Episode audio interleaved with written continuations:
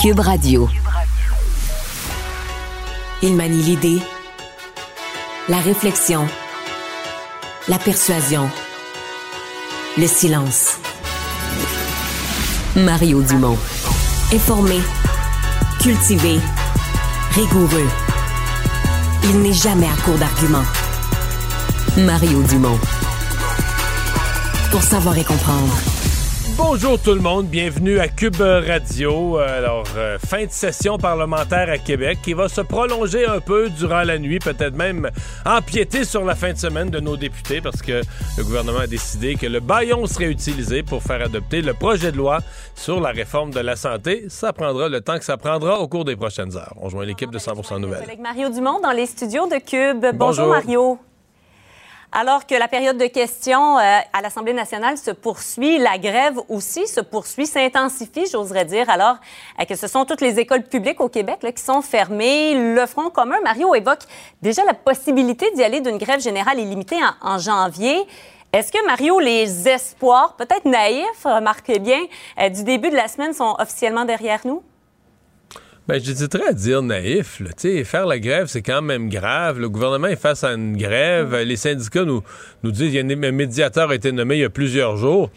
Est-ce qu'on n'est pas comme citoyen, je pense aux parents dont les enfants sont pas à l'école, en droit de s'attendre à ce que ça négocie intensivement, que, que tout ça finisse? En Mm-hmm. tout cas, moi-même qui suis ça depuis des années, euh, j'étais beaucoup plus optimiste avant hier. J'avais l'impression qu'il se passait des choses, qu'il y avait du mouvement. Ouais. Comme, tu sais, comme maintenant, on allait rentrer dans ce que, le fameux crunch, là, de, bon, ben, tu sais, à soir à minuit, tout le monde reste, puis on négocie jusqu'à 5 heures du matin s'il faut, puis on conclut. C'est comme si depuis 24, 48 heures, on se rend compte, et bah, boy, on n'est pas proche de ça du tout. Hier, euh, le Front commun nous a fait une conférence de presse, nous ont étalé sur la table des sujets et des sujets qui sont pas réglés. Euh, hier soir, Ouais. à notre collègue Emmanuel Latraverse, euh, Marianne, la présidente de la FIC a dit, nous, on s'attend que les primes de nuit de fin de semaine, c'est du plus 50 Haut. Ben oui. D'après moi, ça se négociera pas en une heure, ça, là. Jamais le gouvernement va, va- En fait, j'aime pas comment on est arrivé à penser à des demandes comme ça. C'est comme un férié. Un, Ouais. Une fois. euh, un, un et demi, oui, ouais, c'est ça, payer tant et demi. Mais, mais c'est tout ça mis bout à bout, tu te dis, OK, OK, là, on est loin de toute forme d'entente. Puis, euh, bon, euh, là, on commence à accepter difficilement, je pense, dans le cas de certains parents, mais accepter malgré tout, avaler, comme on dit, le moton, là, que il n'y aura pas beaucoup d'écoles d'ici Noël. Dans le cas des écoles affiliées à la FAE, c'est probablement pas du tout d'écoles d'ici Noël. Puis là, ben, on est rendu à se dire, le Front commun nous dit, nous, le 17, le 19, pardon, décembre. 19. 19 décembre, Ouais. on a fixé une date là, cruciale. On réunit toutes nos instances, puis là, on décide. Ce qui veut dire que si on n'a pas d'entente le 18 décembre en soirée, là, le 19, c'est pas compliqué. Ils vont décider de la grève générale illimitée. Qu'est-ce que tu veux qu'ils décident d'autre? La monnaie, il n'y a plus d'autre choix. Et là, grève générale illimitée, ça veut dire quoi? J'ai posé la question ce matin à M. Gingras de la CSQ, là, qui est un des membres, un des syndicats dans le Front commun.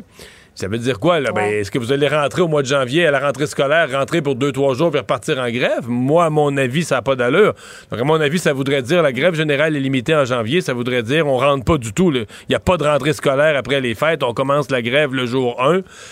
Alors, on imagine un peu le scénario pour les écoles affiliées à la FAE. sais, on ne sera pas allé à l'école durant euh, du 23 novembre jusqu'à Noël, puis là, on reprend pas après Noël.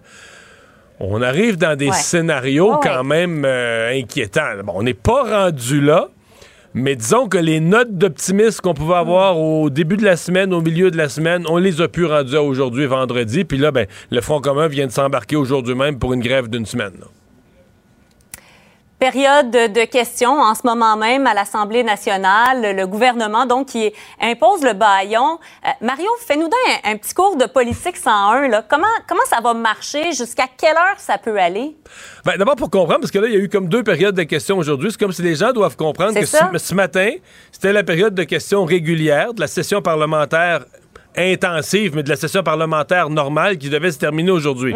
Alors, c'est comme si après dîner ou à midi, ils ont mis fin à la session.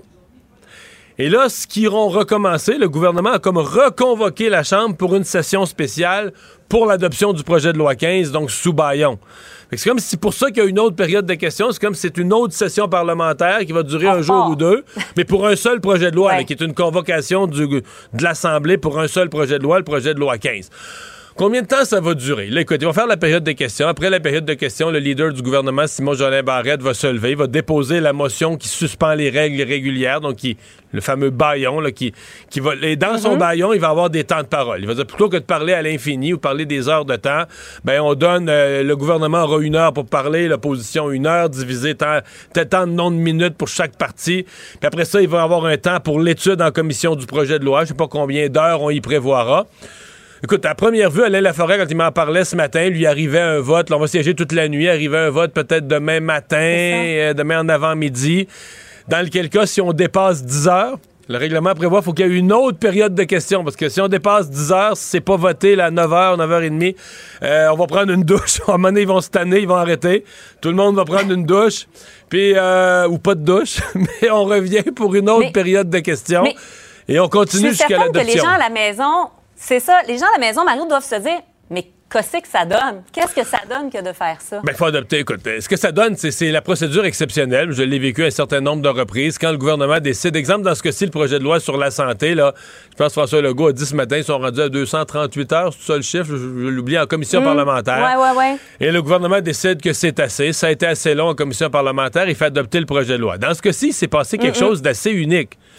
Pour éviter le baillon d'aujourd'hui, les libéraux et Québec solidaire ont demandé au gouvernement et ont obtenu du gouvernement une prolongation de session que la semaine prochaine, qu'on prolonge la session et qu'on puisse faire trois jours de plus la semaine prochaine pour étudier le projet de loi, pour prendre en tout cas le temps de l'étudier davantage, pas être pris sous baillon.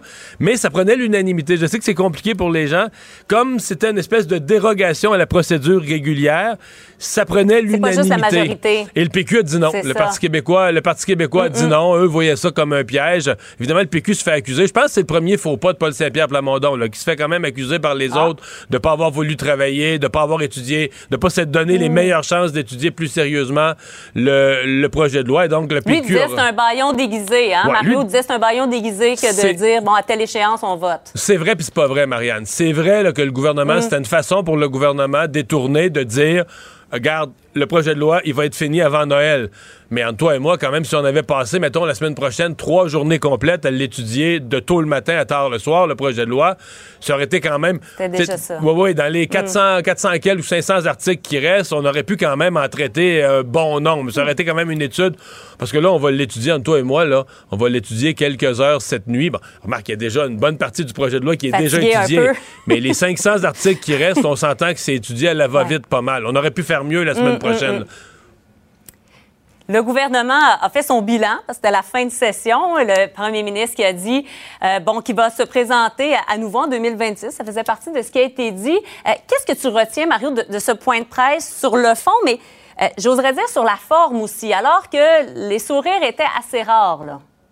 Oui, oui, bien écoute, le bilan n'est pas dur à faire. Tout a mal été pour la CAQ pendant cette session-là. Euh, la seule chose qui est vraie... Euh, ça n'a pas été dit de même. Non, non, non, non, mais la... je vais te le dire de même. Non, mais la seule chose qui est vraie dans ce qu'ils ont dit, c'est qu'on est dans une période extrêmement difficile à gouverner. Ça, c'est vrai. Ça, il faut le donner au gouvernement. Mm. C'est une vérité. Euh, les gouvernements, à cause de l'inflation, à cause du contexte économique, les gouvernements partout dans le monde en arrachent. Ici, en plus, en plein milieu de cette crise d'inflation, on a une négociation avec le secteur public qui est une des plus dures qu'on ait vues depuis des décennies. Alors, il y a un bout qui est vrai, que c'est dur de gouverner. Une fois ça dit, euh, le troisième lien, puis toutes les autres, les, gaffes, puis le mauvais choix de ton, puis le mauvais choix de mots à différents moments, c'est pas ça, c'est pas de la faute du contexte. Le gouvernement a pas eu du tout, du tout une bonne session, un bon automne. En fait, on pourrait presque dire pas une bonne année si on part du moment où ils ont abandonné le troisième lien sans raison trop trop sérieuse. Donc, euh, c'est vraiment euh, vivement les fêtes et vivement pour M. Legault de revenir, je pense, à quelques priorités de base, euh, puis essayer, tu sais, de de se Tu sais, dans le fond, il a été élu. Il faut qu'il se ramène. Pourquoi j'ai été élu, moi? Bon, le Québec était la province mm. la plus pauvre au Canada. Je voulais l'enrichir. OK, on va travailler là-dessus.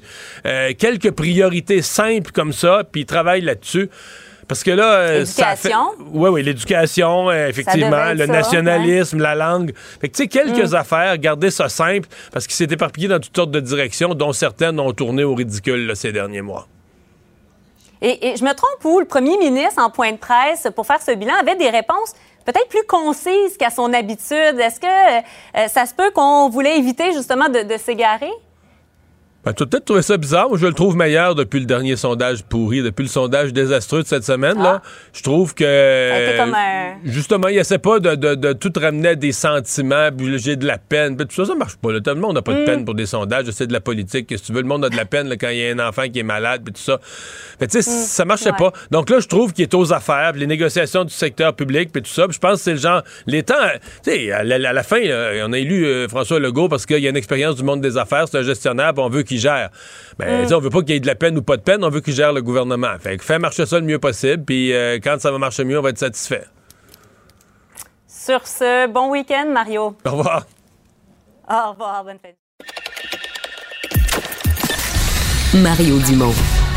Plus pratique que n'importe quel moteur de recherche. Une source d'information plus fiable que les internets. Pour savoir et comprendre, Mario Dumont.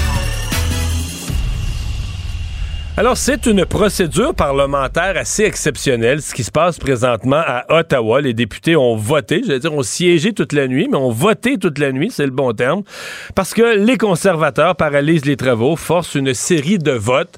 Et euh, c'est pas la première fois, c'est pas souvent, mais c'est pas la première fois qu'on voit ça, des espèces de marathons du genre quand on veut forcer le gouvernement, on veut euh, acculer le gouvernement dans les câbles pour poser un geste, pour comprendre ce que font les conservateurs. Luc Berthold, député de Mégantic, l'érable, leader adjoint la Chambre, euh, est avec nous. Bonjour. Bonjour, M. Dumont. Qu'est-ce que vous voulez obtenir? Parce que quand on fait de la procédure parlementaire exceptionnelle comme ça, c'est parce qu'on veut quelque chose. Qu'est-ce que vous voulez obtenir du gouvernement? Ben écoutez, euh, tout ça a commencé avec le projet de loi C-234 euh, qui visait à abolir la taxe carbone sur euh, les fermiers.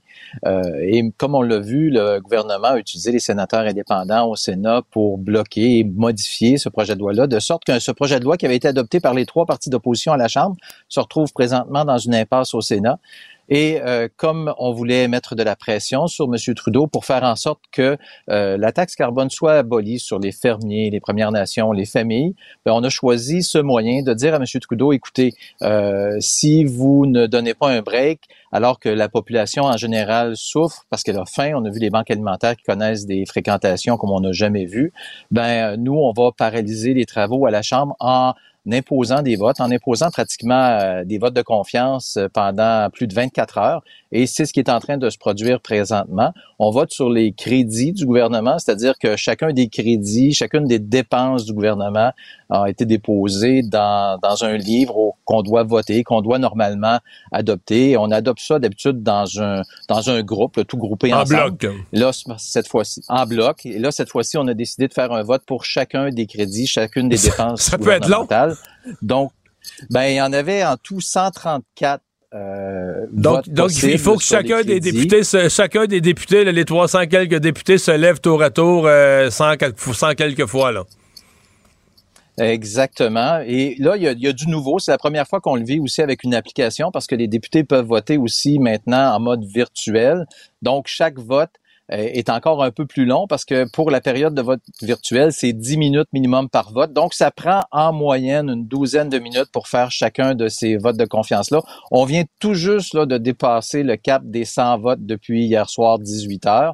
Et euh, le, moral est très, très bon chez les conservateurs. On n'a pas eu, euh, cependant, on n'a pas vu de signe de M. Trudeau qu'il avait l'intention de fléchir pour donner une pause aux familles avant Noël, mais on n'a pas l'intention de, hmm. lâcher. Ben allons-y sur le fond. Quand vous dites enlever la taxe carbone pour les fermiers, là, de quoi, euh, plus précisément, qu'est-ce que ça voudrait dire? Et, ben, pourquoi, pourquoi on ferait ça? Ben, vous avez vu que récemment, M. Trudeau a annoncé une exemption pour le chauffage au mazout euh, qui bénéficie principalement aux provinces maritimes. Et quand ça s'est produit, il y a eu des, des, des levées de boucliers un peu partout au pays pour des gens qui demandaient de lever la taxe carbone sur l'ensemble du chauffage euh, pour toutes les formes de chauffage pour l'hiver. Et avec raison, parce que les gens ont moins d'argent dans leur poche. Donc, nous, on a, on a relayé ce message-là M. Trudeau. Pourquoi les fermiers? Ben, les fermiers doivent payer une taxe carbone sur euh, le, le, séchage des grains, sur euh, leur, leur bâtiment. Et par la suite, il y a une taxe carbone qui s'applique sur les camionneurs qui transportent ce que les fermiers ont produit vers les domiciles et donc vers le Québec. Ce qui fait en sorte que à chaque étape, il y a un coût additionnel qui s'ajoute pour les citoyens. Et on pense pas que c'est le temps en ce moment d'appliquer des taxes additionnelles. Et le gros problème, et ce qu'on veut surtout prévenir, c'est que le gouvernement de M. Trudeau a l'intention dans les prochaines années de quadrupler multiplier par quatre cette taxe carbone-là. Et euh, la taxe carbone, on, a pris un exemple d'une ferme dans le coin d'Ottawa. Euh, la ferme paye actuellement 100 000 dollars en taxe carbone. C'est des serres qui servent à produire des champignons. Donc, si on quadruple ça, c'est 400 000 dollars. Soit la ferme ne sera plus compétitive, ou soit les euh, consommateurs vont devoir payer beaucoup plus cher pour ces champignons, ou soit ils vont tout simplement se tourner par, vers des champignons qui sont produits dans d'autres pays. Aux États-Unis, ouais, c'est ça, on va acheter ailleurs. Hein? Ouais, ouais, ouais, c'est ça le danger. Euh, mais on va vous accuser quand même de. Euh, bon, parce que la taxe carbone, c'est la mesure du gouvernement canadien pour les changements climatiques. On va vous accuser de vouloir euh, charcuter euh, la, la politique canadienne sur les changements climatiques? Ben, à venir jusqu'à présent, on peut pas dire que ça a été un grand succès, la lutte au changement climatique avec la taxe carbone, parce que dans le dernier rapport de l'ONU sur les émissions de gaz à effet de serre, le Canada était classé 58e sur 63 pays en matière de résultats. Donc, pour la taxe carbone comme telle, ça fonctionne pas. Puis moi, je me pose toujours la question, pourquoi à chaque fois euh, qu'on a des belles grandes idées comme ça, c'est toujours le citoyen qui paye, soit sur l'essence, soit sur la nourriture, pourquoi est-ce qu'on ne se sert pas de la technologie verte? Pourquoi est-ce qu'on n'utilise pas d'autres moyens pour faire? Et atteindre les objectifs? Comme on a vu que le, la taxe carbone, ça marche juste pas, hmm. euh, que c'est euh, vraiment une, un entêtement idéologique de M. Trudeau, ben, on doit essayer d'autres choses. Donc, on doit, on, on aurait l'occasion en ce moment pour Noël de faire un cadeau à tout le monde, d'abolir la taxe carbone, diminuer le prix de la nourriture, puis s'assurer que hmm. ça n'augmente pas dans les prochaines années. Vous dites, les, je reviens à ce que vous me disiez tout à l'heure. Donc, l'abolir pour les fermiers, vous nous l'avez bien expliqué, pour les Premières Nations, et euh, vous avez dit aussi pour les familles. Est-ce que là, vous parlez du, chauffage? Parce que le gouvernement a déjà bougé, a déjà aboli la taxe carbone pour le chauffage au mazout. Donc, quand vous dites les familles, est-ce que vous parlez des gens, par exemple, qui chauffent euh, au gaz naturel? Au gaz naturel, à toutes les autres formes euh, de, de, de, chauffage où effectivement la taxe carbone s'applique. Au Québec, ici, on est euh, on est un peu dans, dans une zone à part parce qu'on chauffe à l'électricité. Il y avait des demandes. Puis on n'a pas la taxe carbone. Euh, puis on n'a pas la même taxe carbone. Ici, c'est un autre système. Que, puis si on, entre là-dessus, on en a pour quelques minutes. Ça me dérange pas de le faire, mais euh, je pense pas que c'est euh, un système de bourse du carbone avec la Californie où ce sont plutôt les entreprises qui doivent acheter des crédits de carbone. Euh, oups, désolé, la lumière vient de fermer ici. c'est euh, des entreprises qui achètent des crédits de carbone, mais ultimement, ces, ces factures-là sont quand même refilées aux citoyens. Donc, il y a une taxe carbone. Puis quand on parle, nous, que la taxe carbone qui s'applique au Canada, que celle qui va être quadruplée, s'applique aussi sur les Québécois, puis l'ensemble des Québécois, c'est que on n'est pas autosuffisant en nourriture. On achète beaucoup de nourriture à l'extérieur du Québec, beaucoup de l'Ontario, beaucoup des autres provinces. Donc on est affecté directement. on, on est affecté, effectivement. Euh, il me reste une dernière. Permettez-moi une seconde, je vais rouvrir la lumière. Oui, oui, allez-y, allez-y. juste que je bouge.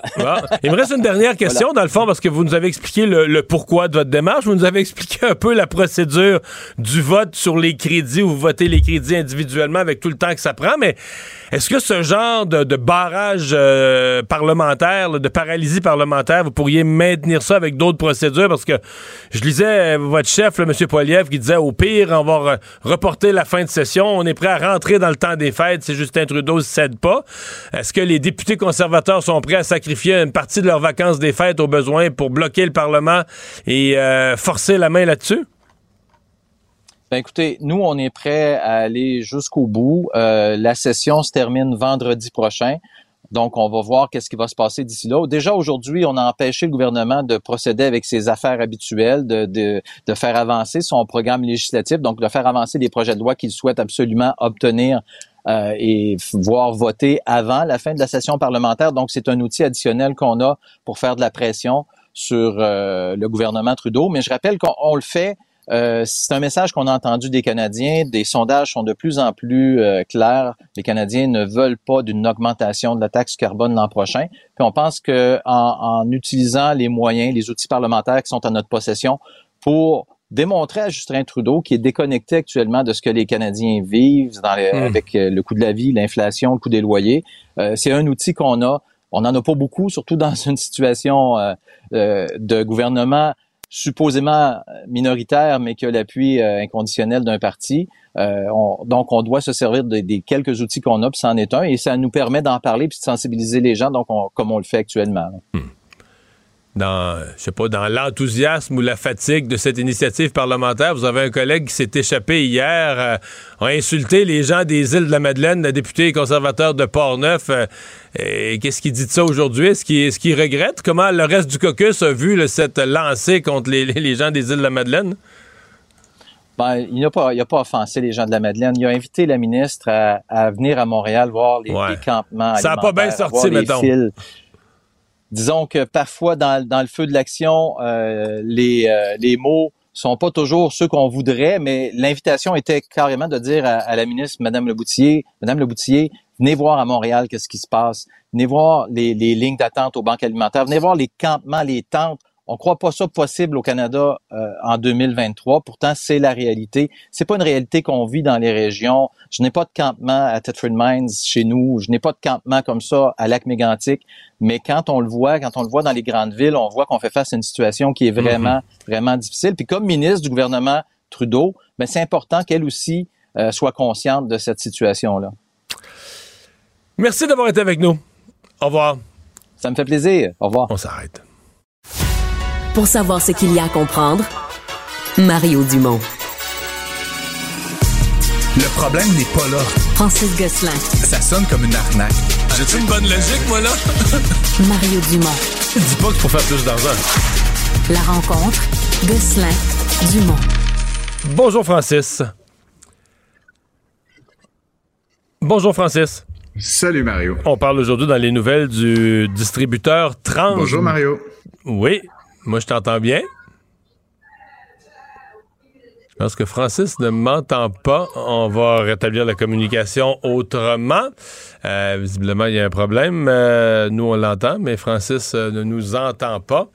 Est-ce que c'est rétabli? Bonjour, Francis. Salut Mario. Bon, euh, les difficultés du distributeur Transbrou euh, qui euh, sème la pagaille dans le monde des microbrasseries, dans l'industrie brassicole. Et ça fait, il me semble, ça fait quelques mauvaises nouvelles dans l'industrie des microbrasseries. Oui, effectivement. Là, puis c'est euh, plusieurs euh, entreprises qui ont eu des difficultés ces derniers temps en raison de la forte diminution de la demande, en fait, puisque suite à la pandémie, Mario, tu peux t'imaginer qu'on a comme collectivement euh, arrêté ou en fait bu beaucoup moins d'alcool. Je pense qu'on a recommencé à, faire d'autres sortes d'activités que d'être confiné à la maison. ça a créé toutes sortes de problèmes dans, dans l'univers brassicole, aussi dans l'univers vinicole, Mario. Donc oui, donc tu nous disais ça a difficile, mais euh, bon, quel rôle ils jouaient, eux, Transbrou, dans l'écosystème? Euh, ben, c'est un distributeur, donc dans le fond, c'est l'intermédiaire entre ceux et celles qui produisent euh, l'alcool, en l'occurrence la bière, et les points de vente euh, finaux. Donc, c'est un acteur super important de la chaîne. Essentiellement, ils reçoivent de très, très grandes quantités là, de, de, bière, là, puis ensuite, c'est acheminé dans différents points de vente. Et donc là, en ce moment, ce groupe Transbrou là, est, en, est clairement en difficulté financière. Et donc, ça, ça pourrait avoir un effet de cascade parce qu'évidemment, tu peux l'imaginer, Mario, déjà que plusieurs micro brasseries ont vécu une baisse de volume. Donc, tu sais, à, coût fixe constant, si tes ventes diminuent, des fois la profitabilité baisse. Mais là, c'est en plus, tu as un fournisseur, un, un client, excuse-moi, en l'occurrence le distributeur, qui arrête de te payer, là, c'est vraiment euh, la, fin du monde.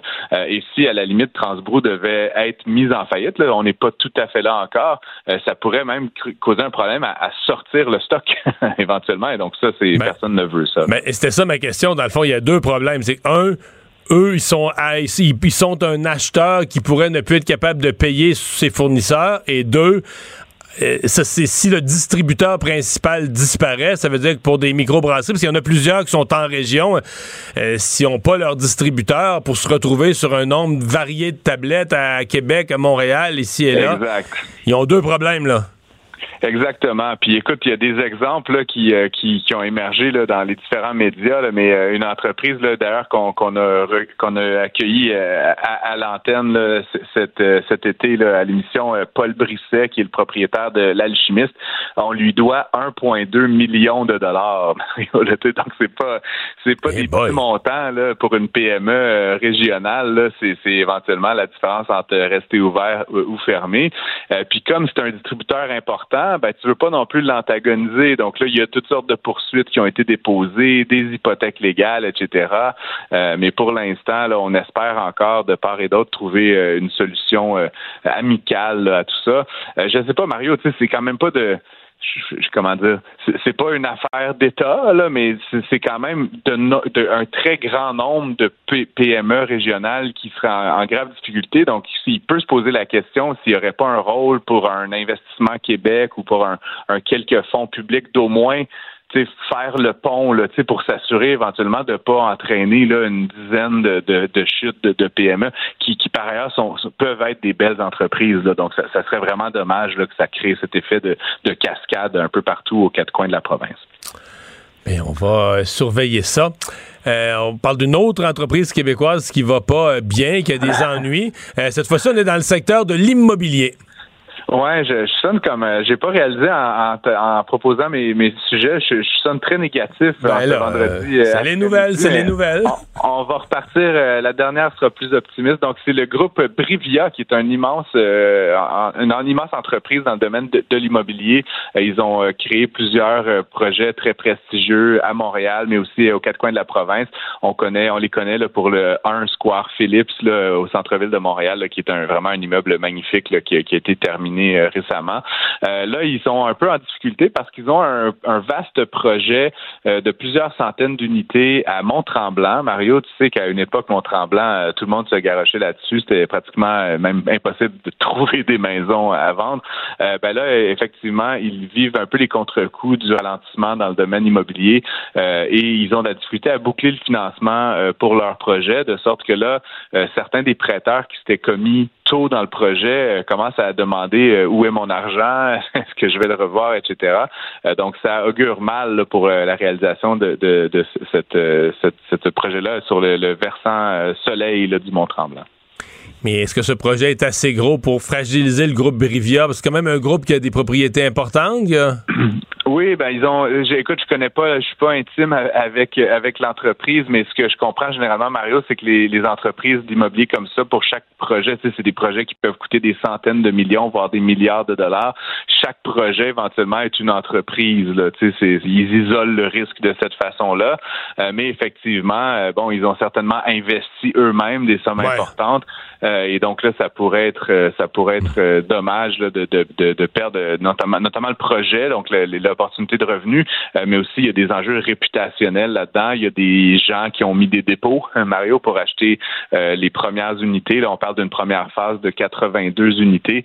Il y a des gens qui avaient préacheté, donc là, évidemment, euh, c'est protégé par le gouvernement, mais, ça serait quand même un peu en partie à risque. donc, ça, pourrait être vraiment dommage si ça ne se concrétise pas. Et ce que j'en comprends, Mario, c'est qu'il leur manque simplement un peu de capital pour aller de l'avant. Donc là, c'est juste à savoir si quelqu'un va vouloir se risquer à boucler le financement du projet pour s'assurer que ça puisse euh, lever de terre puis qu'on puisse aller de l'avant de ce côté-là.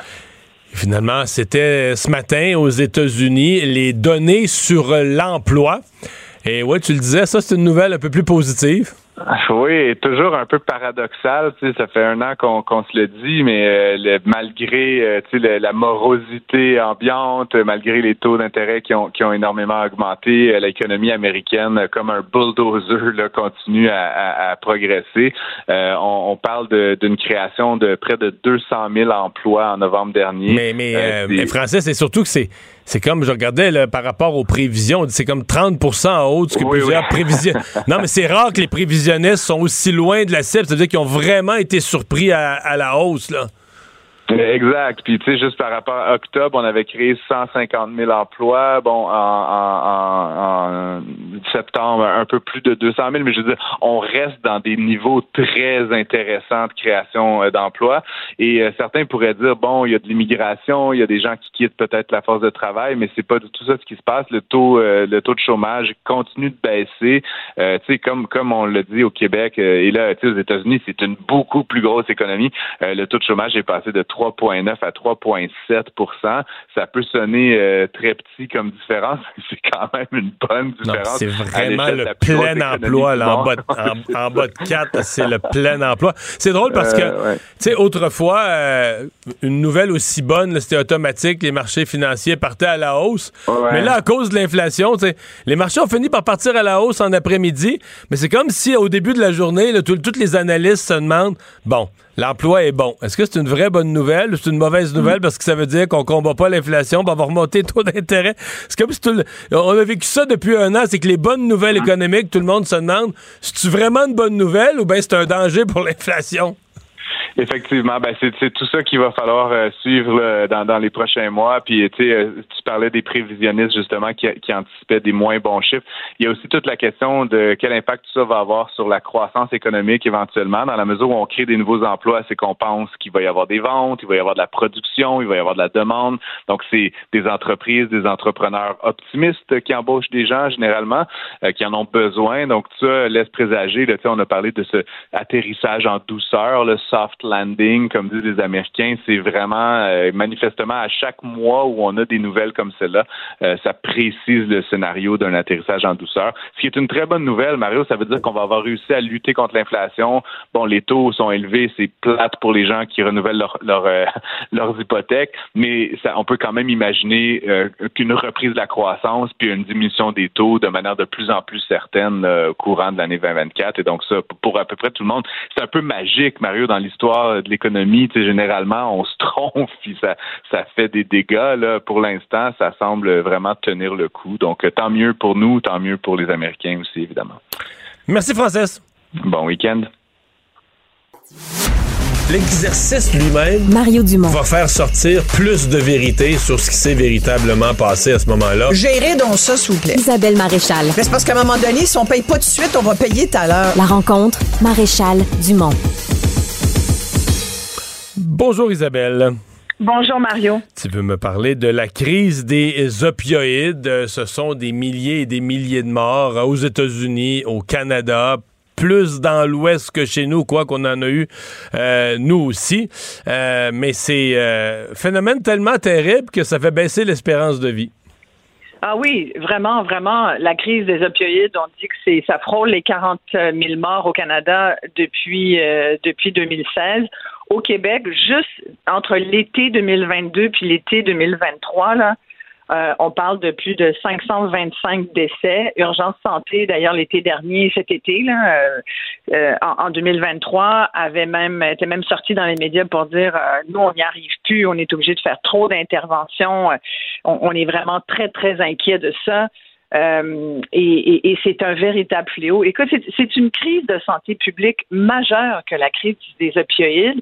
On commence tout juste à, en parler euh, publiquement au ministère de la Santé parce que c'est un peu comme une patate chaude. On savait pas trop comment gérer ça parce que c'est de la drogue, puis c'est on fait affaire avec des clientèles qui sont des toxicomanes, mais qui sont pas qui sont des gens qui souvent sont devenus toxicomanes euh, parce qu'ils ont été soignés pour une maladie, puis on leur a donné, on est tellement pas bon dans le, contrôle puis la gestion de la douleur que souvent, ben on va on va faire de certains patients des toxicomanes potentiels. Tu sais, quand tu es obligé de, de, soigner ta douleur avec euh, de l'oxycodone au quotidien, euh, c'est pas forcément la meilleure façon d'éviter le, euh, le, le, le, fait de devenir vraiment accro. Donc, euh, et c'est là où on a vu au cours des, dernières années des risques élevés de surdose. Ce qui a fait que Santé Canada euh, a créé un programme euh, qu'on appelle d'approvisionnement plus sécuritaire de ce type de, de médicaments-là. Et là, il y a des médecins. Il y a un très bon article en une du Devoir aujourd'hui, ce qui m'avait donné envie de. Je suis ce dossier-là depuis un moment, puis j'attendais le, le point pour t'en parler. Puis là, ben, c'est qu'il y a des médecins qui commencent à se questionner sur ce fameux programme d'approvisionnement de, de, euh, plus sécuritaire des opioïdes, parce qu'en fait, en gros, là, je vais te résumer ça, c'est qu'il y a des gens tellement accros qu'on s'est dit, ben, plutôt qu'essayer de freiner leur consommation puis de leur dire, euh, faut vraiment que, que vous arrêtiez et tout, qui, est vraiment compliqué, puis c'est complexe, parce qu'il y a tellement de raisons qui font que quelqu'un va être accro. Euh, que là, on, s'est dit, ben, on va faire un programme un peu comme le programme de méthadone pour euh, les gens qui sont accro à l'héroïne, pour euh, tout ce qui est opioïde, on va leur faire un programme un peu équivalent et on va leur donc leur, prescrire ce genre de médicaments, mais ça va être sous contrôle. Alors, par exemple, du dilodide ou du Cadian, qui est un, un, médicament qui est souvent euh, qui, qui, est une morphine dans le fond à libération prolongée. Pour, des personnes qui ont, en théorie, ça devrait être réservé aux des personnes qui ont des grandes, grandes, grandes douleurs, qui se sont fait une fracture, une fracture récente, une chirurgie, une reconstruction de quelque chose les premiers jours, quand la douleur serait pas endurable. C'est à ça que ça sert. Là. Oui, c'est ça. C'est des analgésiques narcotiques. Là. tous les médicaments antidouleurs sont des analgésiques narcotiques. Ça te met. ouais. Tu, peux à peine fonctionner, Mario, sérieux. Là. J'en ai pas pris souvent dans ma vie. J'en ai pris euh, une ou deux ah, fois. Puis pas longtemps, puis pas beaucoup. Là.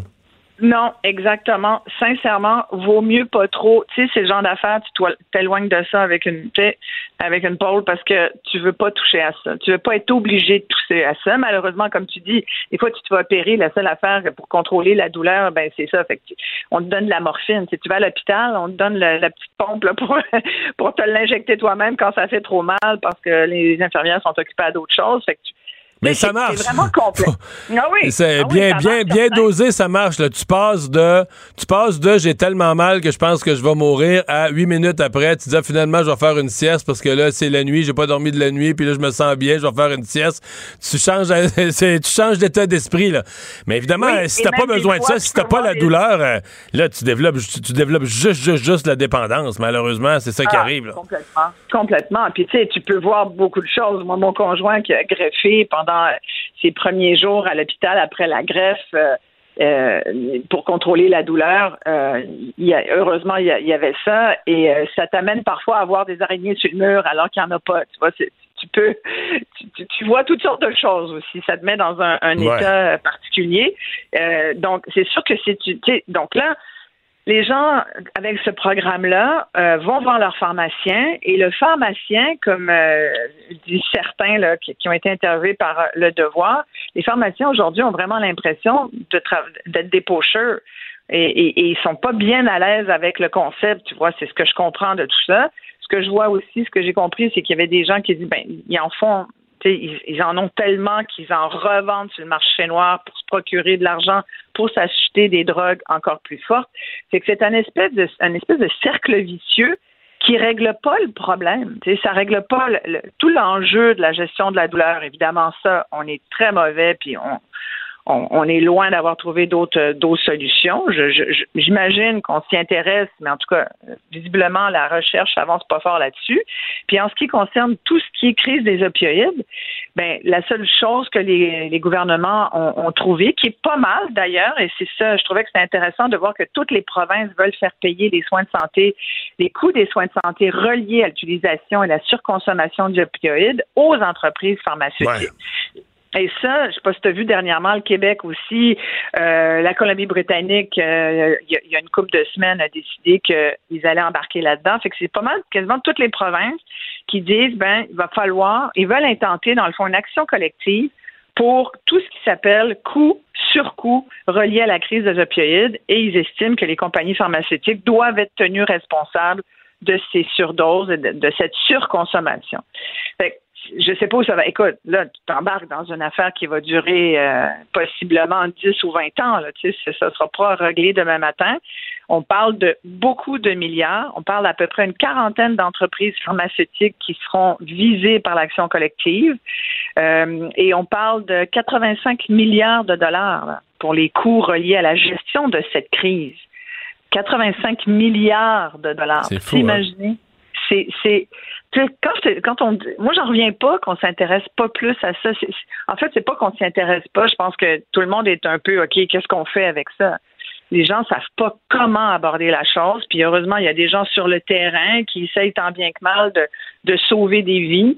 Euh, tu sais, je te parlais d'urgence santé, je te parle de ces pharmaciens qui, qui quand même euh, aident avec ces médicaments euh, pour les gens qui sont vraiment très, très accros puis qui en ont besoin tout de suite. Hmm. Il y a le fameux naloxone en injection, mais tu sais... Mais la base, la base, Isabelle, puis je connais des gens qui travaillent dans, dans le domaine, ils essaient de convaincre les gens là, à travers tous les dangers de ce qu'ils font, évidemment en les encourageant, mais jamais jamais seul, parce que le principe, le naloxone, ou aller chercher de la naloxone, ou aller chercher de l'aide, ou appeler l'ambulance, ou n'importe quoi, faut pas que tu sois seul. Euh, moi, j'ai, que je connais quelqu'un, une bonne connaissance, qui a perdu un enfant cet été, euh, jeune homme, puis euh, c'est ça.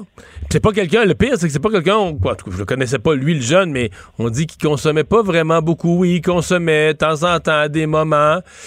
Mais là, il a consommé chez lui, seul. Ah, il, a été, retrouvé, il a été retrouvé mort, là, parce que, tu quand il a personne, t'as pas la bonne dose, ben, en fait, t'as pas la bonne dose, tu sais pas ce que tu prends, là, tu sais. Euh, t'as une mm. dose où il y a trop de fentanyl, euh, donc là, tu, tu t'arrêtes de respirer, tu tombes en arrêt respiratoire, t'es seul. Fait qu'il arrive rien, il arrive, il arrive que tu décèdes, là, tu comprends? Il n'y a personne qui peut t'aider. raison. Et c'est pour ça que moi, je suis complètement en faveur c'est un dossier que je suis depuis très, très, très longtemps. J'avais couvert parmi les premiers sites euh, euh, d'injection supervisée. Euh, chaque fois qu'il y en a un qui dit qu'il va ouvrir, ça fait extrêmement réagir les citoyens pour toutes sortes de raisons. Parfois juste parce que faut faire attention où ces sites-là sont, créés, mais des sites d'injection supervisés, ça, ça, aide beaucoup. On pense à Cactus, entre autres. Euh, au centre-ville, mais ça permet au moins d'éviter ce que tu viens de décrire. Puis c'est profondément dramatique pour les familles.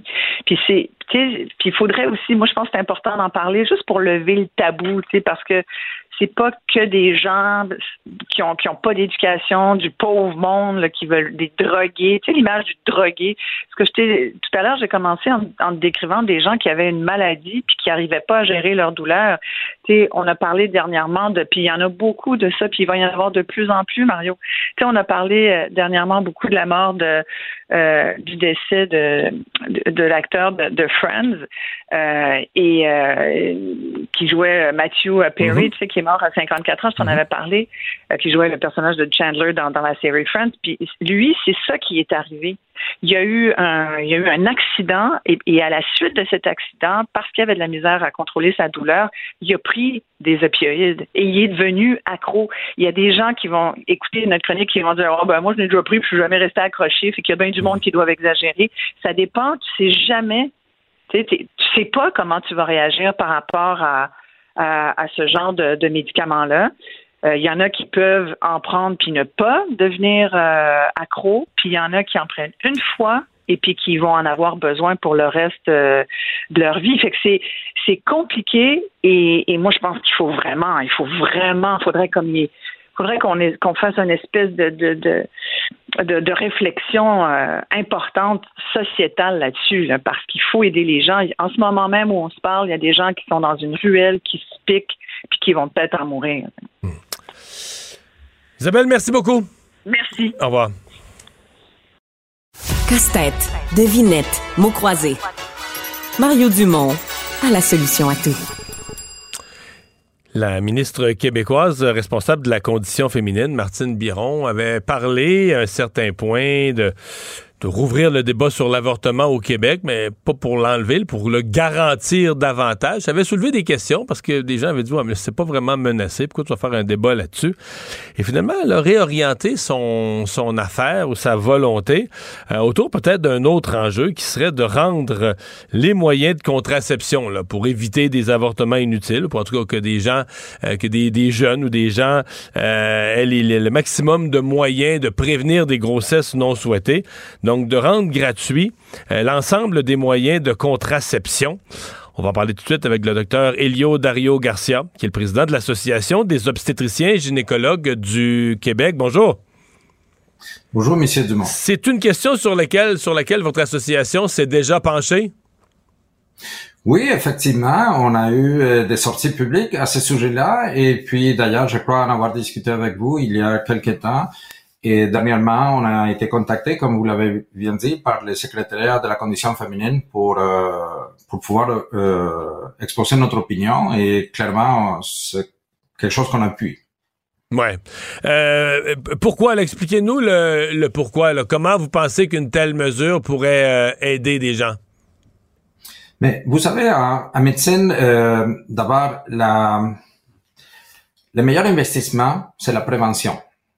Donc, euh, déjà là, éviter des complications soit associées à une grossesse non décidée, soit associées à une IVG, à une interruption volontaire de la grossesse, ou à, le, à la procédure en soi de l'IVG. Donc, c'est déjà une façon de donner, remettre, redonner du pouvoir à nos femmes au Québec. Mmh. Vous savez, les grossesses non décidées, c'est un fléau qui n'affecte pas par égal, euh, je veux dire, il y a une couple qui tombe enceinte, mais celle qui porte toutes les fardeaux, c'est les femmes. Donc, euh, ça, ça viendrait un peu à mettre un peu, à rendre ça plus équitable, donner du pouvoir aux femmes par rapport au contrôle de sa vie, et surtout, du point de vue médical, c'est une équation gagnante, là. Hmm. Parce que vous pensez qu'on éviterait certaines grossesses non désirées qui se terminent par des interruptions euh, volontaires de grossesse, des avortements? Ça, c'est clair. Je, on croit tous que, bien sûr, il va en avoir différentes choses. Vous savez, malheureusement, il y en a encore beaucoup de grossesses non désirées. Donc, ça, il peut avoir différentes issues d'une grossesse non désirée, soit que la femme, euh, pour différentes façons problématiques, ne puisse pas avoir accès à une interruption si elle le désire. Donc, qu'elle soit contrainte à suivre une grossesse et probablement cette femme a déjà des problèmes médicaux qui font que cette grossesse-là puisse, puisse être beaucoup plus compliquée, donc même mettre en danger sa vie. Donc déjà là, il y a un avantage. Deuxièmement, si elle a accès à une interruption volontaire de la grossesse, mais c'est un acte médical qui peut laisser des séquelles pour le corps de la femme. Donc, même si celle-là est évitée, c'est déjà un avantage important pour les femmes. Mm-hmm. euh, est-ce que dans votre esprit, si on dit on rend, euh, on rend gratuit toutes les formes de contraception, c'est vraiment toutes les formes euh, qui s'adressent aux hommes, qui s'adressent aux femmes, tout ce qui tourne autour de la contraception, on trouve une façon de distribuer ça gratuitement? OK. Euh, tout d'abord, la contraception, je vais vous en parler plus des femmes, c'est mon spécialité. Là. donc, comme tout médicament, il n'y en a pas un médicament qui, qui est bon pour tout le monde. D'accord? Chaque médicament est pour une personne en particulier. Donc, il faut avoir plus qu'une option. Ça, c'est clair. Par la suite, il y a des contraceptions à court terme, comme les pilules contraceptives, et c'est ça qui nous vient à la tête chaque fois qu'on en parle. Mais il y a des contraceptions beaucoup plus efficaces, qu'on appelle des méthodes contraceptives à longue portée, à longue durée, et qui ont pas juste l'avantage d'être des excellentes méthodes contraceptives, mais aussi ont la possibilité d'éviter d'autres problèmes médicaux chez la femme. Donc, moi, est-ce que je crois qu'il devrait tout être mis sur la table? La réponse est oui. Mais quand vous parlez de, long terme, par exemple, c'est le, stérilet ou c'est de ça dont on parle?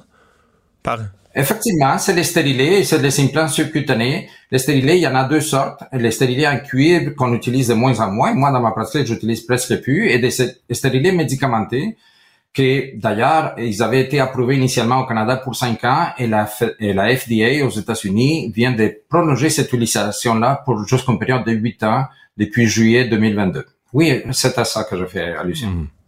Et vous dites tout ça devrait être mis sur la table comme étant potentiellement fourni gratuitement. La réponse est oui. Vous avez quelque chose qui est intéressant, c'est que on peut dire, bah, mais une pilule contraceptive coûte beaucoup moins cher qu'une stérilée médicamentée qui, je ne pourrais pas vous dire le prix exact, mais peut ronder peut-être 500 dollars. Il faut voir ça sur une période plus longue, là, parce qu'une stérilée médicamentée, s'il coûte 500 dollars, puis on étire ça sur 8 ans, vous savez, c'est moins de 100 dollars par année. Là. Et donc, il revient beaucoup moins cher qu'une pilule contraceptive. Alors, il n'y a pas vraiment d'excuse pour donner accès à la pilule contraceptive et pas aux autres méthodes qui sont plus efficaces et que sur le long terme, ils coûtent d'ailleurs moins cher, coûteraient moins cher à la société. Mais donc, vous, dans votre esprit, c'est un débat de société qui est, qui est utile. Vous disiez, euh, bon, les interruptions volontaires de grossesse au Québec, c'est disponible évidemment. Euh, est-ce que est-ce que c'est en augmentation? Parce qu'on pourrait penser qu'on a des jeunes de plus en plus euh, éduqués, que la contraception, c'est de moins en moins tabou, c'est quand même disponible. il reste l'aspect financier dont, on vient, dont on vient de parler en début d'entrevue, mais est-ce que d'une année à l'autre, mettons dans la dernière décennie ou dans le dernier 20 ans, est-ce qu'il y a de plus en plus ou est-ce qu'on est dans une stabilité du nombre d'interruptions de grossesse? Malheureusement, j'ai pas les chiffres exacts pour pouvoir vous donner une information éduquée, là, mais c'est clair qu'on n'a pas diminué le nombre d'interruptions volontaires de grossesse. Donc, ça demeure un problème, ça demeure quelque chose qui est, qui est fréquent. Là. Euh, qui comporte, parce que vous avez dit, euh, euh, on, on, évite des complications, ça demeure une, une, opération médicale courante, mais qui comporte, comme tout ce qu'on fait en médecine, qui comporte quoi, sa part de risque? Effectivement, il faut pas banaliser les opérations ou les procédures médicales. Vous avez là l'exemple le plus commun, et quand on reçoit une consulte d'une dame qui veut une ligature de trompe, euh, on en parle tellement facilement que des fois on oublie que ce sont des chirurgies et qui peuvent comporter certains facteurs de risque. Pour une interruption de grossesse, et surtout une, interruption de grossesse euh, chirurgicale, parce qu'il y en a quand même des interruptions médicamenteuses, et, mais là il faut travailler à l'intérieur de l'utérus. Et, souvent, c'est des actes qui se font sur des jeunes femmes et ça peut laisser des séquelles à l'intérieur de l'utérus à très long terme et même compromettre la fertilité future, la capacité de éventuellement avoir un enfant quand c'est le temps. Ouais. Ben voilà, donc on va surveiller. Donc vous, vous dites la ministre vous a, vous m'avez mentionné ça en début d'entrevue, la ministre vous a consulté là-dessus. Donc comme association, vous, vous, avez fait partie des intervenants qu'on a qu'on a interpellés? Oui, effectivement, il y en a pas plus que dix jours. Euh, j'ai été dans une réunion avec le secrétariat de la condition féminine. J'ai été accompagné ce jour-là des gens de l'association des gynéco-obstétriques du Canada et on a eu une discussion très euh, productive là, qui a duré environ une heure parce que bien sûr ils collectent des données puis ils voulaient savoir les données du terrain et la partie scientifique. Là. Hmm. Docteur Garcia, je, suis curieux de vous entendre. Euh, c'est une histoire que vous avez peut-être pas suivie, mais je vous la raconte et vous allez comprendre vite. Parce que vous savez que maintenant, aux États-Unis, tous les mouvements anti-avortement, au Texas, l'avortement est interdit. Et il y a une dame de 31 ans, Kate Cox, qui portait un enfant. Et euh, on avait on avait réalisé probablement qu'un amniosynthèse, qui est l'enfant avait une trisomie 18, et que dans l'état de la grossesse, l'enfant allait décéder intra-utérin. Euh, évidemment, dangereux pour la mère, mais malgré tout ça, on interdisait aux médecins traitants de provoquer ce qui était la chose médicalement euh, suggérée, l'avortement, parce que l'avortement étant interdit, était interdit. Cette femme-là a finalement gagné devant le tribunal parce que son avocat a plaidé que si l'enfant mourait, mourait intra-utérin, ça pourrait affecter sa fertilité future. Donc, c'est sa fertilité future et son potentiel d'avoir d'autres enfants au nom de la religion qui lui ont permis d'obtenir une décision favorable du juge. Mais je suis curieux de vous entendre, vous, qui êtes médecin, comment vous... Comment, vous voyez, comment, comment vous imaginez, par exemple, que votre collègue qui suivait cette femme-là, c'est vous, si on vous disait, il y a une femme, elle a un enfant trisomie 18, il, il survivra pas, il va mourir à 7 ou 8 mois, intra-utérin, vous pouvez pas procéder à l'avortement, vous, vous sentiriez comment? Ben, je me sentirais extrêmement impuissant. Vous savez, on a, on s'est tous préparés nous autres pour sauver des vies humaines. Et, comme vous l'avez dit, il y a des situations très particulières. Le cas que vous avez euh, décrit est assez clair. La trisomie 18, c'est des enfants extrêmement malades. Donc, euh, on se sentirait comme médecin extrêmement impuissant. Euh, J'en ai entendu des situations qui sont encore plus, euh, comment dire, euh, aberrante. Et vu que vous avez sorti ça, il y en a des pays encore dans le monde où est-ce que si une femme fait une grossesse ectopique, tant aussi longtemps que cœur du bébé, de l'embryon est positif, elle ne peut pas être opérée. Et ça, c'est, il met, c'est une menace directe sur la vie de la maman dans les semaines qui suivent. Là, c'est même pas long Mais, mais corrigez-moi, un enfant qui décède intra-utérin, qui, qui décède dans l'utérus, c'est dangereux, ça aussi, non? Au bout de quelques jours, euh, infection, etc. Il y a un danger. Effectivement. Ouais. Effectivement. Il faut faire une interruption de grossesse. Ouais.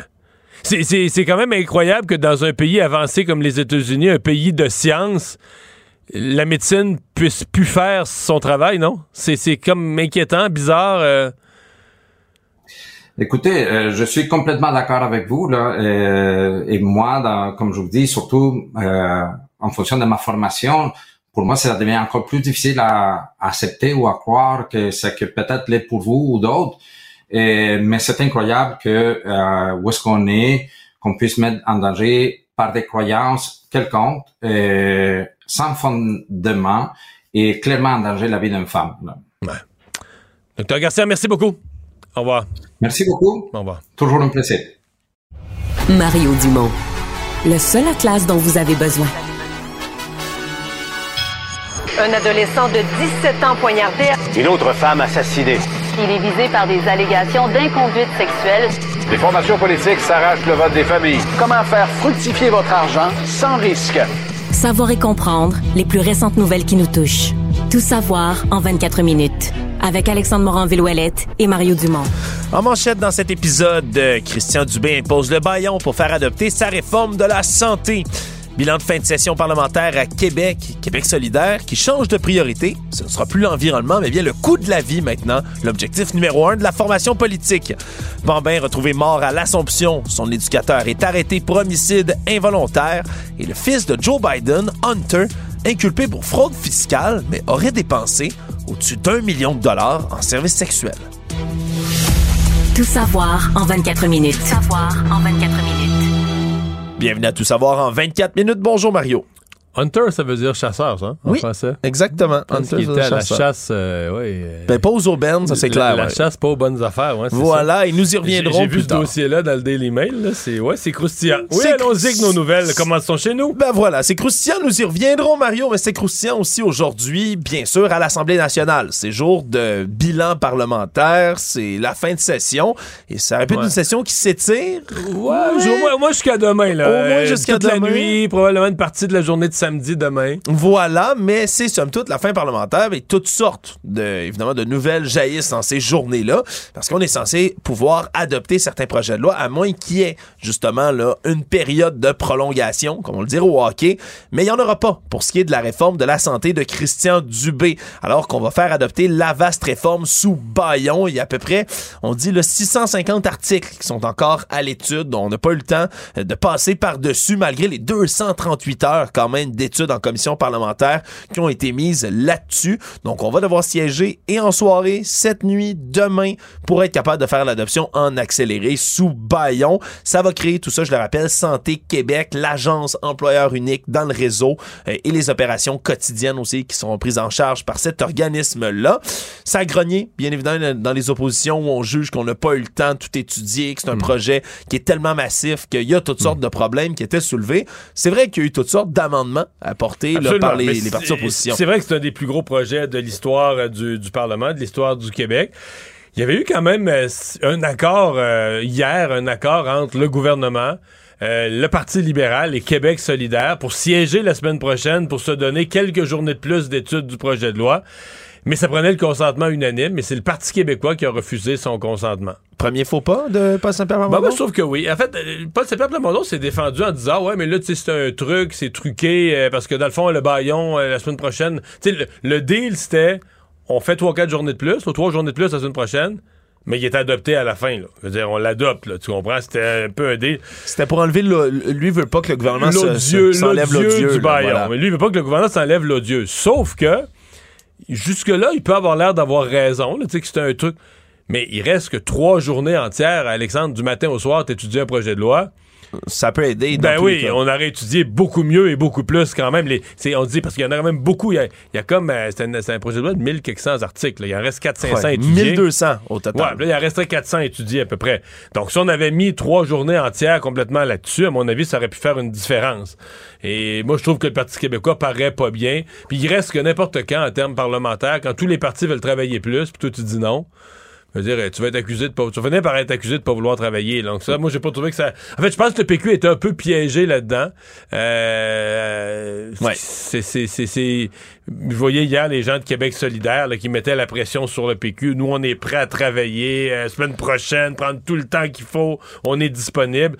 Je me disais là, ils mettent toute la pression sur le PQ pour bien faire paraître que le Parti québécois est, est pas disposé à travailler. Oui, puis le ministre lui-même, Christian Dubé, qui a euh, avoué aujourd'hui être tanné. Hein, c'est un c'est vraiment des termes qu'il a choisis en conférence de presse pour exprimer le pourquoi on adopte tout ça sous baillon. Il avait l'air fatigué quand même, là, c'est tanné, ouais, il voulait voir de François Legault disait, je pense c'est 238 heures à date d'études ouais, du projet de loi. Très qui, exactement. 238 heures.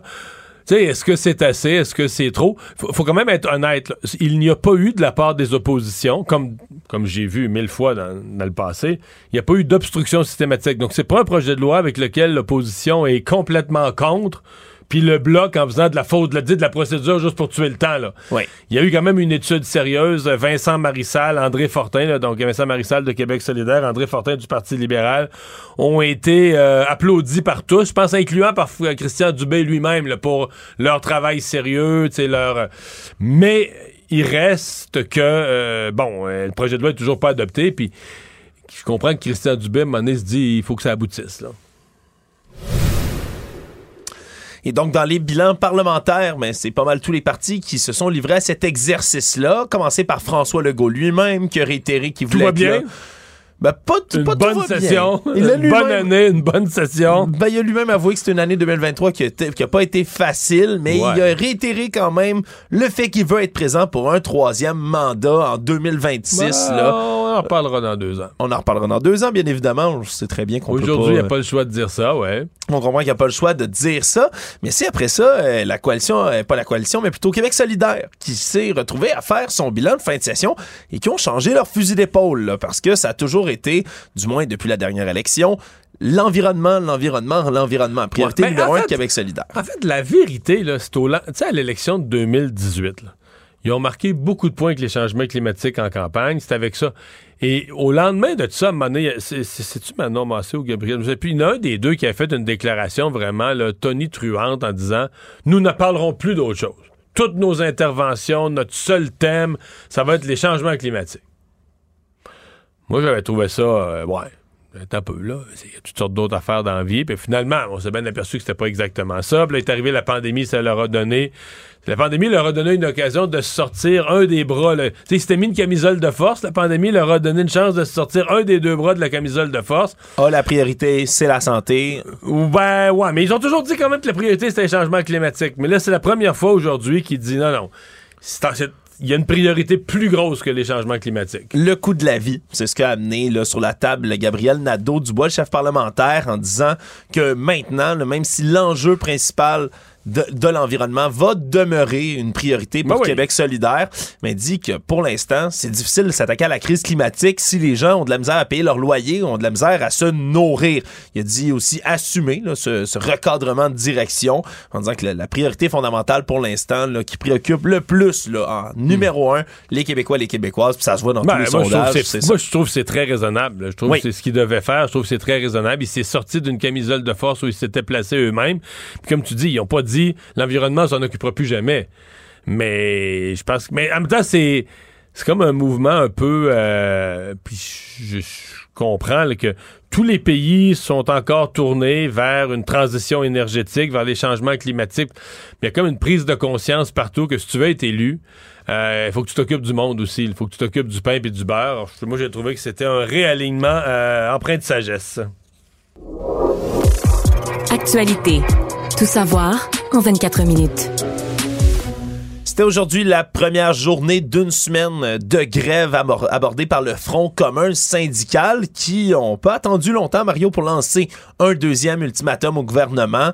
Ils envisagent une potentielle grève générale illimitée en janvier, donc au retour des fêtes si les négociations bougent pas. Reste bien sûr, à la table des négos. Jusque-là, on dit que ça s'est intensifié également, là, les, les pourparlers depuis un bon moment, mais en espérant tout de même le présenter une entente de principe à leurs membres, ont quand même l'option nucléaire, je l'appelais comme ça, là, presque le doigt dessus, Mario, c'est ce qu'ils ont affirmé. Mais en fait, ils ont aussi fixé, il euh, faudrait rajouter à ce que tu dis, ils ont fixé une date, le 19.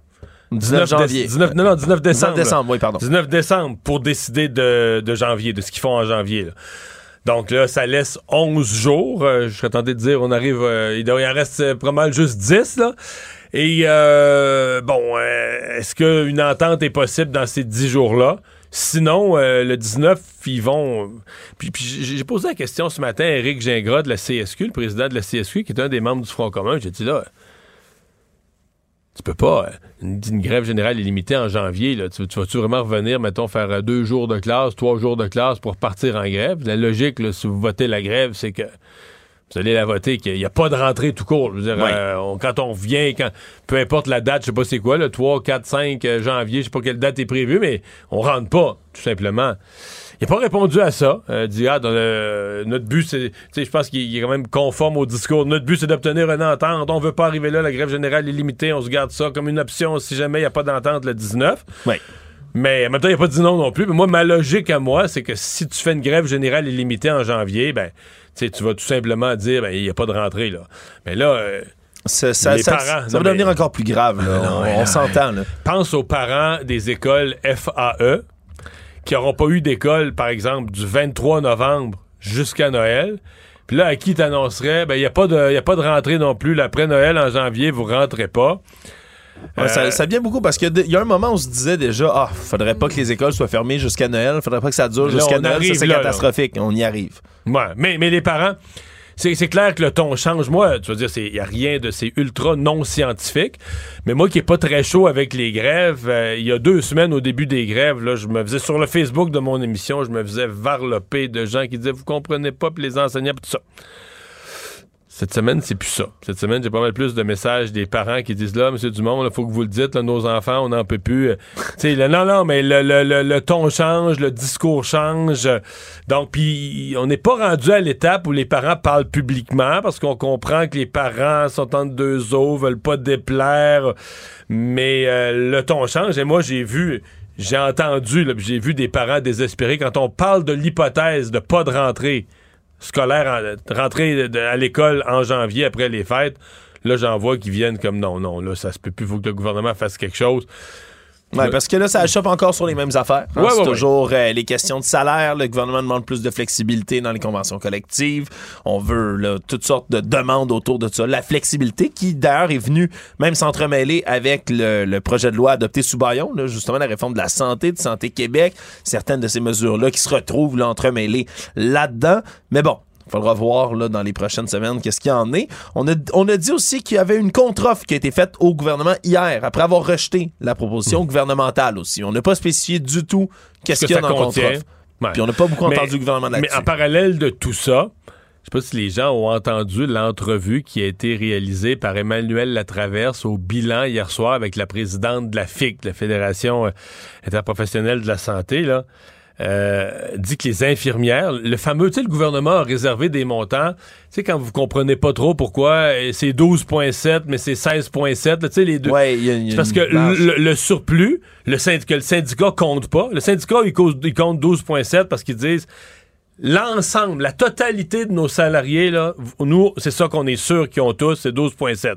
Là que le gouvernement dit, oui, mais nous, là, il y en a certains de vos salariés qu'on leur donne des primes. Exemple, les infirmières qui vont travailler de fin de semaine, de nuit, des quarts de travail difficiles à combler, on leur donne plus. Mais là, la FIC dit, ouais, mais là, ce que vous leur donnez de plus, c'est pas ça, là. Ce qu'il faudrait de plus pour travailler la fin de semaine, la nuit, c'est 50% C'est un temps et demi. Ouais. Sa- Sachant à quel point on utilise ce temps-là. Ben oui, et toutes puis- les fins de semaine, tous les soirs, je n'ai même pas, l'idée de la facture, ce que ça coûtera au gouvernement, mais c'est certain que le gouvernement ne dira pas oui à ça, mais c'est juste que ça nous donne une idée. Des demandes à ce point-ci. Oui, ça donne une idée de l'atmosphère de la négociation. Les gens qui comprennent pas, ben, pourquoi ça se règle pas, pourquoi on les enferme pas dans une pièce pendant une nuit, puis le lendemain matin, ça sera réglé. C'est qu'il faut comprendre à quel point les partis à ce moment-ci sont loin. là. C'est ça qui est le, qui est le problème.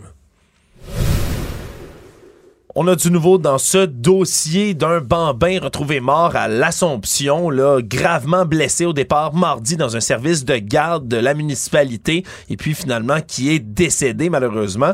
Mais on annonce aujourd'hui l'arrestation de l'éducateur de 34 ans qui s'y était retrouvé sur place et qui était l'un des principaux suspects dans cette affaire, Tommy Carranza Ladri, qui était déjà suspecté et qui maintenant devrait être accusé, là, euh, voire faire face à des accusations d'homicide involontaire au palais de justice de Joliette demain, lui qui est déjà détenu en ce moment au poste de police. On se souviendra, là, c'est mardi, alors que dans ce, ce service de garde en milieu familial, le garçonnet se trouvait là, mais on dit qu'on l'aurait retrouvé là, dans le sous-sol avec des blessures évidentes, notamment la tête, blessures assez suffisantes pour ben, le faire décéder quelques heures plus tard à l'hôpital. Donc, c'est un dossier dans lequel on n'a pas beaucoup de nouvelles, Mario, mais... Difficile à comprendre, qu'est-ce qui s'est passé. Mais il s'est passé quelque chose. Si l'enfant avait de multiples blessures, euh, c'est pas arrivé tout seul. Voilà. Puis là, après ça, on voit que c'est des accusations d'homicide involontaire qui sont là pour l'instant. Est-ce que l'éducateur aurait levé la main sur l'enfant? Est-ce qu'il y aurait eu de la négligence? était au sous-sol, est-ce que ça pourrait être des blessures dans un escalier? Oui, toutes les hypothèses sont sur la table. Mario, on n'en sait malheureusement pas plus pour l'instant. Clairement que demain, lors de sa comparution palais de justice, on va avoir un peu plus de détails sur cette histoire, quand même, le sordide histoire qui a coûté la vie à un bambin. Tout savoir en 24 minutes. Il n'y a pas qu'à l'Assemblée nationale qu'on essaie de terminer la session avant le congé des fêtes là, sur la colline à Ottawa, à la Chambre des communes. Mais c'est la même chose aussi, mais c'est encore plus un marathon là, que ce qui s'annonce au Salon Bleu, Mario, parce que depuis hier, les conservateurs ont décidé d'amener toutes sortes d'amendements à un projet de loi qu'essaie de faire adopter le gouvernement et qui se traduit. Et, ils ont aussi décidé sur les crédits budgétaires de faire des votes. les crédits budgétaires, généralement, c'est voté en bloc. L'opposition vote contre, mais on vote en bloc. Alors là, ils ont découpé euh, poste par poste les crédits budgétaires, le ministère par ministère. Donc, c'est plutôt d'être un vote en bloc, c'est 140 quelques votes. Oui, c'est ça rallonge un peu. Ça rallonge parce que, parce que vote, comprenons-nous, là, vote les gens qui sont qui ont déjà regardé comment ça se passe à l'Assemblée nationale ou à la Chambre des communes. Ah. C'est chacun des à la Chambre des communes sont 300, chacun des 300 députés doit se lever là. C'est comme comme moi je me levais à l'époque, Monsieur Dumont, Rivière-du-Loup, Monsieur Intel, non non, Madame Intel avec le nom du comté. Et là euh, et j'imagine pas la job des pages. C'est sûr qu'ils sont plusieurs, mais des employés de la Chambre des communes qui doivent refaire le vote. Puis les autres, ils n'ont pas le choix. Il faut que tu nommes un par un. Ben oui, puis c'est l'angle sur lequel d'ailleurs a sauté François Blanchet, hein, le chef du Bloc québécois aujourd'hui, lui qui a dit, selon lui, sans avoir vraiment de détails ou de sources pour ça, il dit que ça pourrait dépasser le million de dollars de frais en heures supplémentaires au personnel, justement, de la Chambre des communes, là, que ce soit, mais hmm. ben oui, les pages, mais les interprètes, les agents du service de protection parlementaire qui doivent faire des heures supplémentaires comme ça. Mais évidemment, ça doit coûter un petit montant, merci. Mais ça continue, puis tout ça. Pourquoi? Mais c'est là que c'est plus corsé, Mario, parce qu'on veut euh, mettre de la pression sur le gouvernement de Justin Trudeau pour qu'il y ait des nouvelles exemptions à la taxe sur le carbone, comme ça a déjà été fait dans les derniers mois par Justin Trudeau pour les gens qui se chauffent au mazout, ce qui était une demande de beaucoup de gens, entre autres, dans les provinces de l'Atlantique. C'est ça, parce que ça chauffe plus à l'huile des provinces de l'Atlantique. Et là, les conservateurs veulent une exemption pour les fermiers une exemption pour les Premières Nations et une exemption pour le chauffage au gaz naturel, parce que dans l'Ouest canadien, ils chauffent pas au mazout, ils chauffent au gaz naturel. Ben, pas tout le monde. Il y a des, c'est comme partout, les, maisons sont pas toutes pareilles, mais disons, le, nous autres au Québec, on chauffe à l'électricité. C'est le chauffage de largement utilisé. Dans l'Atlantique, le chauffage largement utilisé, c'est le mazout. Et je fais une parenthèse pour dire que quand le gouvernement Trudeau a détaxé, a enlevé la taxe carbone sur le mazout, on s'entend qu'il a ouvert une brèche. La taxe carbone était comme uniforme, universelle partout. Oui, presque, du moins. 10 des 12 provinces, puisque Colombie-Britannique et Québec ont leur propre système. C'est ça. Mais euh, était, était universelle. Sinon, ce que je veux dire, c'est que une fois que tu as ouvert une brèche, c'est sûr que le conservateur allait rentrer dedans et dire bon, ben, c'est bon le mazout, pourquoi pas les fermiers? Parce que l'argumentaire sur les fermiers, c'est le séchage du grain, je crois. Mais c'est le chauffage mais, l'argumentaire ultime, c'est le prix de la nourriture. C'est que si les fermes ne payaient pas la taxe carbone, ben les céréales coûteraient moins cher, euh, la nourriture, donc des animaux coûteraient moins cher pour la viande. Donc c'est tout l'effet domino là-dessus. L'effet domino dans la chaîne alimentaire et le prix de l'épicerie. Écoute, je sais pas dans la vraie vie est-ce que le prix de l'épicerie baisserait tant que ça, peut-être un peu, oui. Ouais, parce que la Banque du Canada dit que, selon leurs projections, la taxe carbone, ça contribue à 0,1% de l'inflation annuellement. Ouais, mais peut-être plus sur, sur, l'ensemble de l'économie. Ouais. Mais c'est peut-être plus, tu prenais quelque chose de spécifique comme la nourriture, là, ça serait peut-être un peu en haut, là. Voilà, donc on a continué cette espèce de marathon-là, qui est d'ailleurs, qui se poursuit encore, On a droit à vraiment, là, ces, ces, scénarios d'obstruction, comme on voit souvent dans la politique parlementaire, mais qui se continuent comme ça. Mais là, Poliev, là, il est parti. Lui, il veut que le gouvernement, il veut que Trudeau cède là-dessus. Il dit qu'à la limite, ils vont voter sans arrêt comme ça, jour et nuit jusqu'aux fêtes. Oui, il a dit qu'il voulait gâcher le Noël de Justin Trudeau, alors qu'évidemment, ben, on, ça a été dénoncé là, du côté du gouvernement comme une espèce de, de, stratagème euh, politique qui vient mettre de l'obstruction dans tout ça. Bref, la chicane est pognée juste avant Noël, Mario. Ça, c'est jamais bon. Je reviens à Québec rapidement, Mario, parce qu'hier, on a félicité euh, le lieutenant-gouverneur sortant ici euh, au Québec pour sa discrétion. Il faut croire que le poste n'est pas plus aimé. Les députés de l'Assemblée nationale qui ont décidé de voter en bloc pour une motion lancée par Québec solidaire pour ben, dénoncer le fait que ce poste-là de lieutenant-gouverneur ben, appartient à une autre époque et devrait être relégué aux oubliettes. On se comprend que c'est pas le Québec directement qui a le, le, le droit d'abolir un poste comme celui-là. Mais malgré tout, c'était euh, c'était une réaction, disons, là, universelle de la part des députés qui étaient sur place. Tout le monde a voté pour. Est-ce que ça serait temps de mais remettre je, ça là? Mais ça, je suis surpris. Les libéraux n'étaient pas pour l'abolition de la- du poste de lieutenant-gouverneur. Je, Ben. je me trompe-tu? Il me semble que les libéraux avaient toujours bloqué ce qu'elle a. Ouais, mais pas, pas en le défendant, là, euh, tu sais, bec et ongle, mais en disant que c'est nos institutions. Notre puis ça- tradition. Mais là, Ça il- ne change pas comme ça. puis Il y a eu une bon. mod- modification. Ça a l'air modification. Donc, Mais euh, c'est un bien triste accueil pour notre nouvel lieutenant-gouverneur autochtone. qui euh, vient tout juste d'être nommé Manon Janotte par Justin Trudeau hier. C'est vrai que c'est pas un bel accueil. Son entrée en poste, là. Économie. Les dirigeants du REM ont dû défendre aujourd'hui les capacités du réseau express métropolitain en période hivernale. Parce que lundi, quand ça a tombé de la neige, il y a eu quelques ratés sur l'ensemble du réseau. Du côté de Jean-Marc Arbeau, là, le PDG de CDPQ Infra, ben, semble-t-il, qu'en hiver, il n'y en a pas de problème, il n'y en Il y aura en a pas eu de ce problème. c'est drôle parce que, euh, euh, genre, 45 minutes avant leur conférence de presse, il y en a eu un. Bon. Qui est même pas dû à eux. Non, pour vrai, ils ont dû interrompre parce qu'il fallait que le pont Champlain fasse tomber la neige là, de, des estacades, de- de- des installations du pont Champlain. Je suppose que ça tombait en bas, puis il y aurait eu un danger là, pour le REM. Voilà. Fait qu'ils ont dû interrompre pour euh, le déneigement de structure du pont Champlain. Bon, ils disent qu'il y a des tests pour les conditions hivernales, ça a été réalisé, qu'il faut pas s'inquiéter de tout ça. Mais je sais pas pourquoi on s'inquiéterait du REM, ça marche très bien.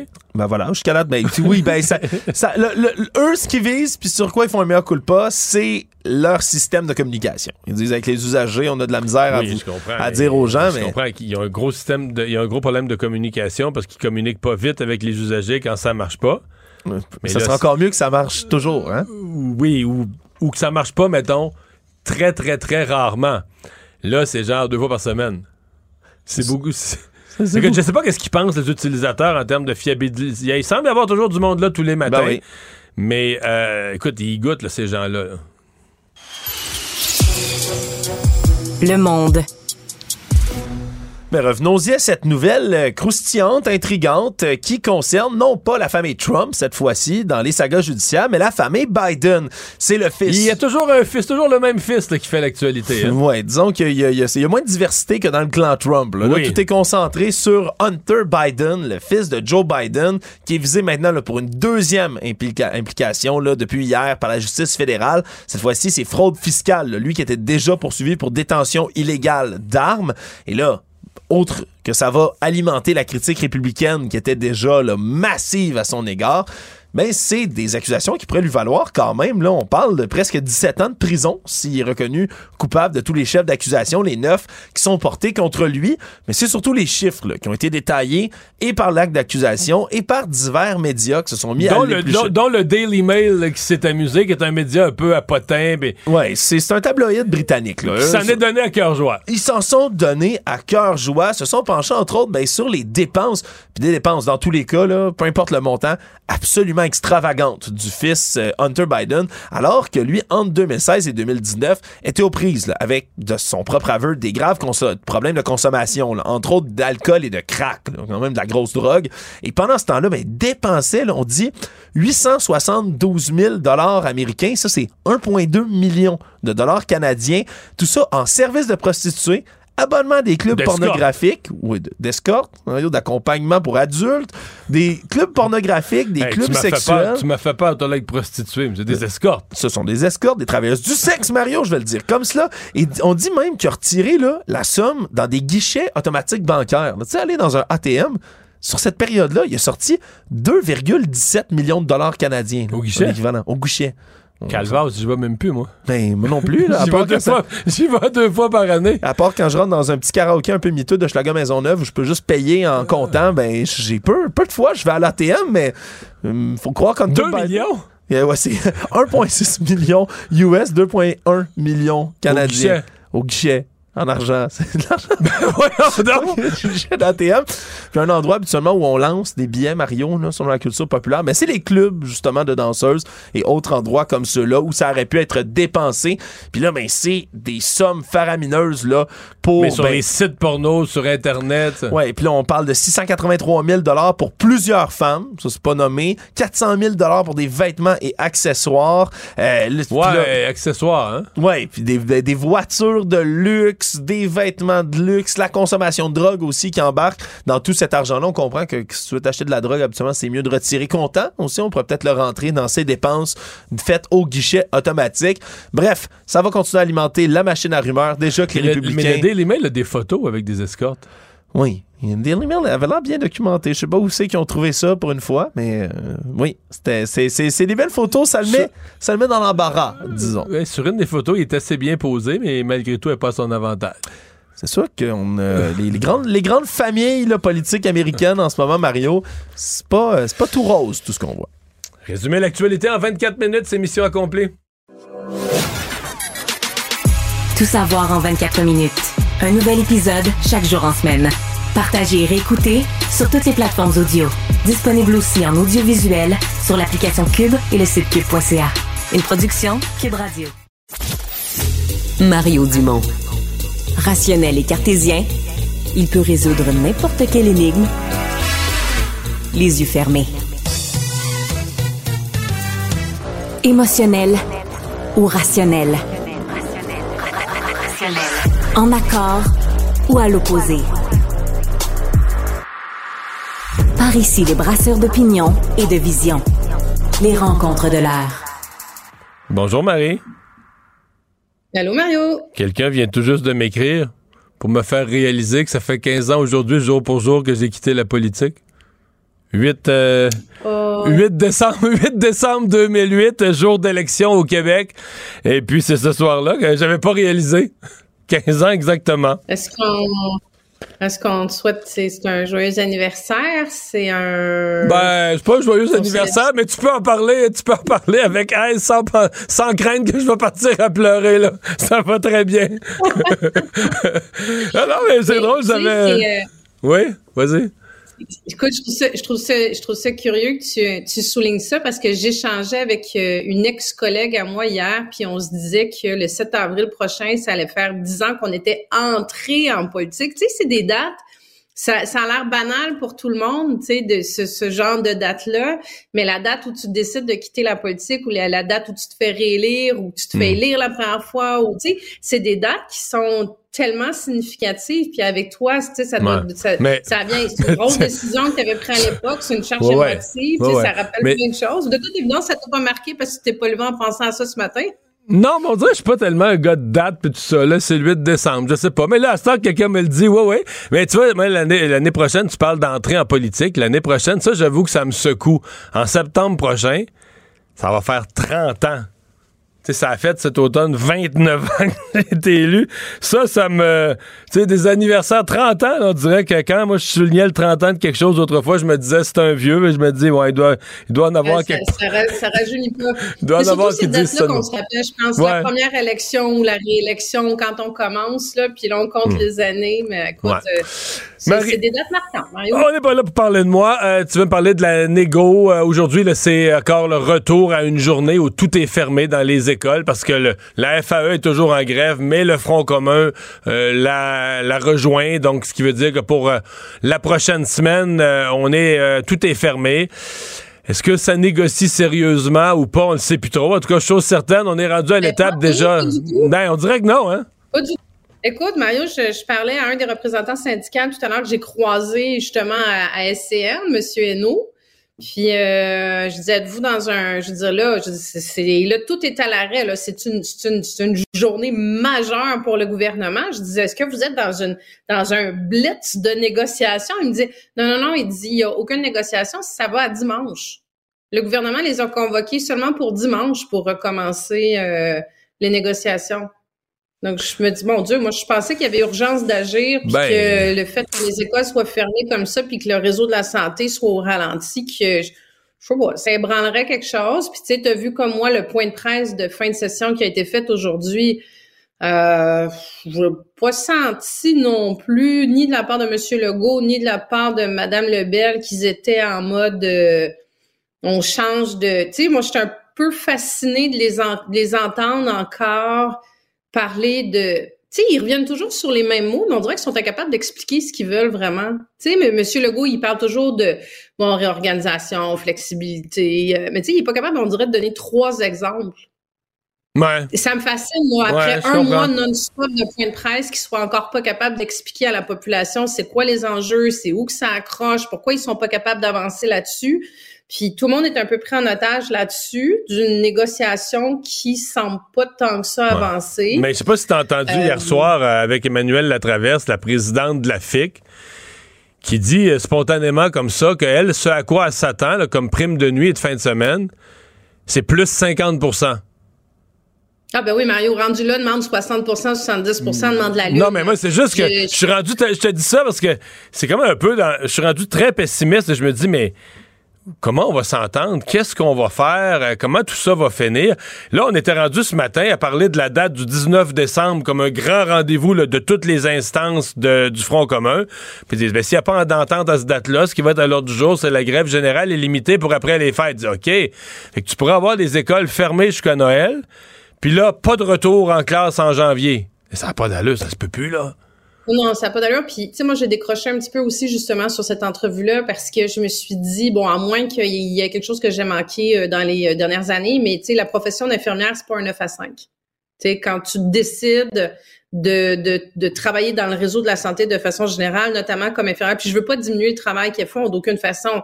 Puis oui, je suis d'accord qu'il y a des chiffres qui sont plus difficiles que d'autres, euh, qu'il y a des conditions de travail qui ont aucun bon sens, dont certaines qui ont 150 patients dans des CHSLD, des ratios qui n'ont pas d'allure, que leur sécurité est mise en jeu, que la sécurité des patients est mise en jeu, puis qu'il y a du travail qui doit être fait, puis que oui, mettre des primes pour certains chiffres moins intéressants la fin de semaine, la semaine. Mais 50 Mais là, time me, Mario.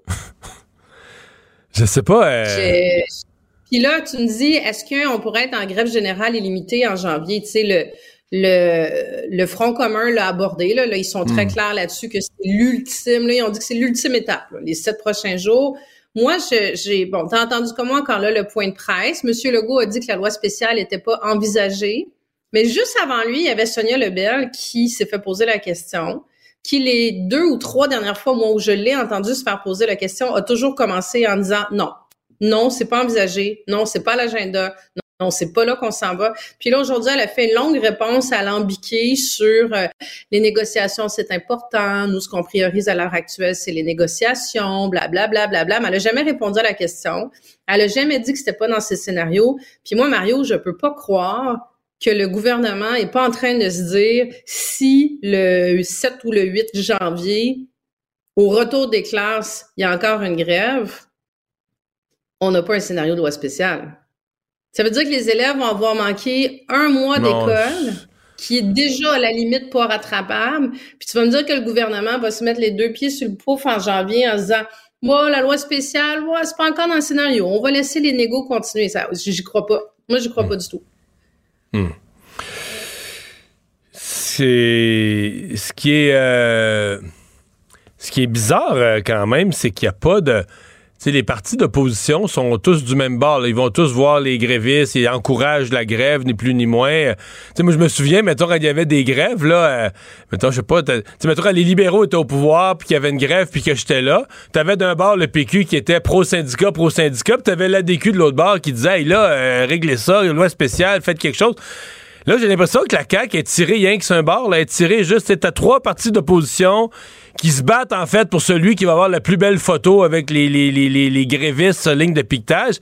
Il y a comme rien l'autre bord, il n'y a aucune pression l'autre bord euh, sur euh, ouais, mais là, euh, au-delà de oui, il faut améliorer les conditions de travail, oui, les syndicats, mais y a-t-il un équilibre l'autre bord? C'est comme s'il n'y a aucune pression sur la CAQ de l'autre côté. Non plus, personne demande une loi spéciale. Personne, personne. J'ai jamais vu ça.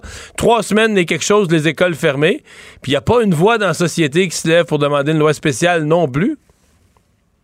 Ben, je, pense que le, je ne sais pas si c'est le fait d'être dans un contexte post-pandémique où justement, tu sais, mm-hmm. là, je vais te parler peut-être plus du réseau de la santé, mais on a vu à quel point nos anges gardiens en ont bavé. Tu sais, ça a été vraiment mis beaucoup, beaucoup, mm. beaucoup de l'avant. Euh, les conditions de travail des, des, infirmières, des infirmières auxiliaires, des préposés aux bénéficiaires. Tu sais, je pense qu'on n'a jamais, jamais autant parlé des préposés aux bénéficiaires que dans les dernières années. La pénurie de radiologues, de technologues, à quel point, tu sais, il y a des délais. On, a, on, on, on je pense qu'on comprend mieux que jamais les effets des conditions de travail, les effets de, de, de la difficulté d'attractivité, de rétention du réseau qui passe par les conditions de travail. Même chose dans l'éducation. Tu sais, on vient juste là, il y a, il y a deux mois de passer par le psychodrame de la rentrée scolaire. Il y a des chiffres qui sortent tous les jours qui sont hyper préoccupants sur les, euh, les, les, les jeunes, les jeunes enseignants qui quittent au bout d'un an, deux ans, trois ans, le nombre d'enseignants qu'on perd. Oh, là, on a des enseignants, le cinquième des enseignants qui sont même pas qualifiés. Tu sais, je veux donc, je pense que tout le monde réalise le, la fragilité de nos services publics. Je pense que c'est ça qui fait qu'on est derrière les syndicats. Mais tu as tout à fait raison que le grand absent, puis tu sais, on s'en est parlé souvent, on parle pas de... Moi, je j'en voudrais au gouvernement qu'au lendemain d'une négociation, que la seule chose qui soit réglée, ce soit la question salariale, que ce soit la question des conditions de travail, puis qu'on n'ait pas géré justement, c'est pour ça qu'ils tiennent l'organisation du, travail, puis qu'on se retrouve encore avec des chiffres qui sont pas comblés à l'hôpital, avec des délais mhm. d'attente, avec pas d'accès, avec euh, un réseau de l'éducation à trois vitesses, tu sais. Mais tu as raison que personne en ce moment et, parle de ça. Puis on parle assez peu de des conséquences qu'il va avoir sur les élèves qui, qui à mon avis, on y est déjà. Là. les élèves en difficulté, entre autres. Hey, je veux t'entendre absolument sur euh, Québec solidaire. Euh, il y a tellement de nouvelles aujourd'hui. C'est tellement gros, tout ce qui se passe à Ottawa, à Québec. on a peu regardé les bilans de session, mais je te dirais que dans une année normale, je pense que la grosse nouvelle du jour, ce serait le bilan de session de Québec solidaire, dans lequel, essentiellement, Gabriel Nadeau-Dubois a fait un, retour ou un virage sur quelque chose qui remonte à 2000, euh, pas 2018, là, quelque chose qui remonte à il y a cinq ans pour Québec solidaire c'est gros, Mario. Tu as raison que la journée elle a été tellement chargée. Là, ça, c'est une grosse journée politique. Mais Québec solidaire a annoncé, finalement, je pense que je vais le dire comme ça, que la lutte au changement climatique, l'environnement, ils reléguaient ça à l'arrière-plan de oh. leur, conviction. Mais au second rang, pas à l'arrière-plan, au second rang. Ben, ils ont souvent juste deux rangs. C'est pour ça que je dis à la... OK, ouais. Je comprends. S'il y en a juste deux, c'est l'arrière-plan. Ouais, c'est correct. ils sont assez, mono-sujets. Puis je leur reproche pas ça. Des fois, un programme électoral, c'est plus simple à comprendre. Tu sais, mais ce qu'on se disait sur la CAQ, moi, je sais plus où il loge. Des fois, c'est plus simple comme électeur comme citoyen quand tu as juste deux ou trois trucs sur Grosse priorité. Oui, oui. Québec solidaire martelait sur deux choses depuis toujours. La première étant l'adaptation, la lutte au changement climatique, puis l'autre élément, c'est tout ce qui entoure la pauvreté, l'accès au logement. Puis là, c'est très, très large, mm. l'accès au logement. Le coût de la vie en général, c'est ça. Voilà, exactement. Et aujourd'hui, bon, ben la ligne de la ligne de, Québec de, de Gabriel Nadeau-Dubois, ça a été, on comprend que les gens quand ils sont pas capables de, de payer, tu sais, de, de, de, payer leur loyer à la fin du mois, de payer leur épicerie à la fin du mois, ils ne peuvent pas en même temps se préoccuper euh, de lutte au changement climatique, de l'état des écosystèmes. Et tant qu'on s'assurera pas qu'on arrive à prendre soin de notre monde, ben après ça, on prendra soin de notre planète. C'est gros, là. C'est majeur. Mais pour toi, c'est une gaffe ou c'est un, un ajustement euh, heureux? C'est une stratégie politique. Euh, ils essaient. Moi, je pense qu'ils essaient. Ils se rendent compte que, euh, écoute, ils bougent pas sur l'échiquier. Là. là, il y a eu un petit 2% d'augmentation cette semaine. Moi, comme je te dis, je pense que c'est très, c'est de la marge ouais, d'erreur. Tu as associé ça à la visibilité obtenue au Congrès, là. Oui, c'est ça. Ça pourrait redescendre, mais ça reste qu'ils ont martelé. Ils ont été très, très, comme je te dis, mono-sujet, environnement adapté depuis 2018, là, avec les Greta Thunberg qui marchaient dans la rue, les 100 000 personnes le jour de la Terre, Québec solidaire était là. Ben ils ont pas ils ont pas été capables de faire des gains, ils ont pas bougé au niveau de l'électorat, donc ils doivent puis là la dernière élection ben là ils se sont fait ramasser sur la taxe orange, la taxe CVUS, là ça leur colle à la peau. François Legault manque pas une occasion en période de questions de rappeler que Québec hmm. solidaire, Gabriel Nadeau-Dubois, ils aiment pas les chars, ils aiment pas les VUS, donc ils aiment pas le monde en région, tu sais, fait tout un amalgame. Donc là c'est une façon pour eux de s'en sortir. Je pense qu'ils essaient de se décoller de ça, mais ça reste que Mario leur base les gens qui appuient, en tout cas, à moins que l'échantillon de gens que je connais qui appuient Québec solidaire soit bien, bien, bien différent de l'ensemble des militants, c'est des gens qui sont à Québec solidaire pour cette question-là, parce qu'ils cherchent un véhicule, un parti politique qui est dans la lutte au changement climatique, qui est dans l'adaptation au changement climatique, qui, qui reprend hmm. ce message-là. Donc, est-ce que c'est une bonne stratégie? Là, ils changent complètement d'électorat, à mon avis, en faisant ça. Ben, on va surveiller tout ça. Puis on va, surveiller aussi, je pense qu'on va être attentif dans les six prochains mois à comment ça affecte l'équilibre de leurs interventions. Est-ce qu'ils parlent plus jamais d'environnement ou est-ce qu'ils gardent un équilibre entre les deux? Ça va être ce qu'on va pouvoir euh, surveiller et s'en reparler. Salut, bonne fin de semaine. Bye, bonne fin de semaine, Mario.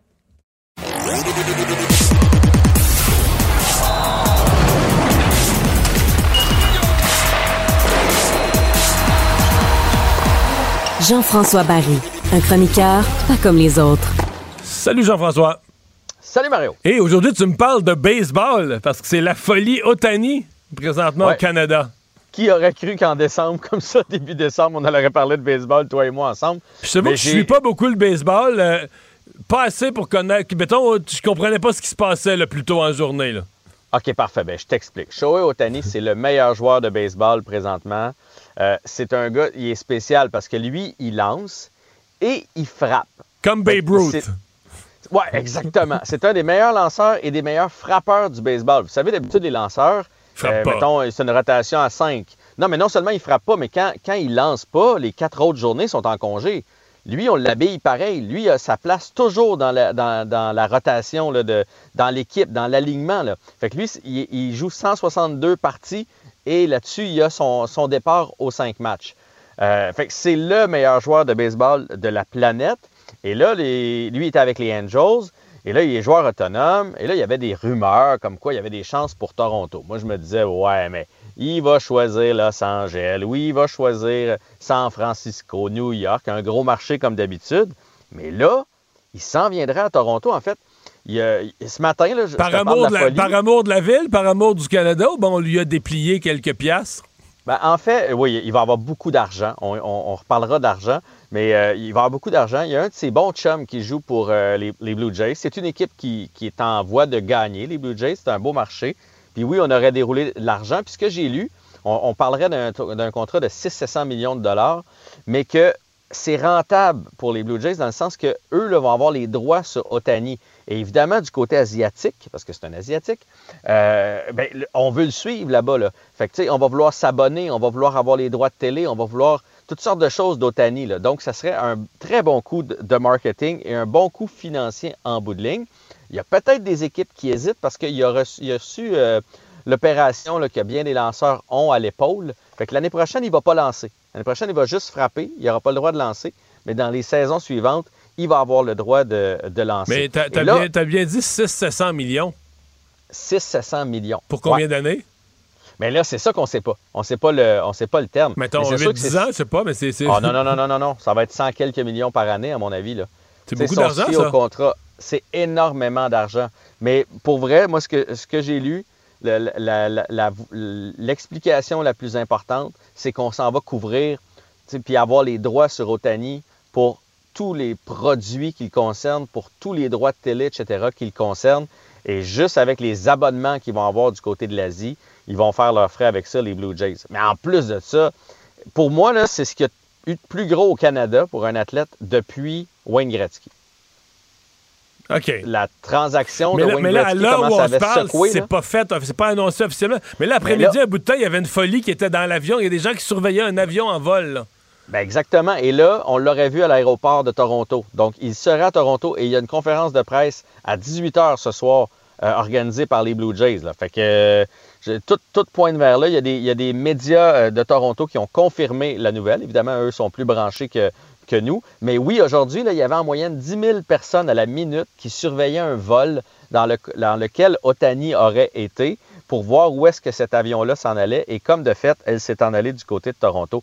pour, pour vrai, là, pour les gens, c'est Michael Jordan à son prime qui serait débarqué tu comprends, au dans un marché canadien, c'est Lionel Messi, ben, peut-être pas aussi gros que Lionel Messi parce que le soccer c'est encore plus gros, mais c'est l'équivalent un peu s'il avait choisi de s'en venir à MLS, mais dans son prime. Tu comprends? C'est vraiment, vraiment majeur si les Blue Jays réussissent à mettre la main sur Shohei Otani. Bon, ben on va surveiller ça dans les prochaines heures. Euh, parle-moi de hockey. C'est drôle parce que le Canadien s'était fait battre 4 à 0 par Los Angeles dans un match où le Canadien s'était pas présenté. Hier, le Canadien a joué un bon match, s'est présenté, rentré fort en première période. Résultat, il a perdu 4 à 0 pareil. Ouais.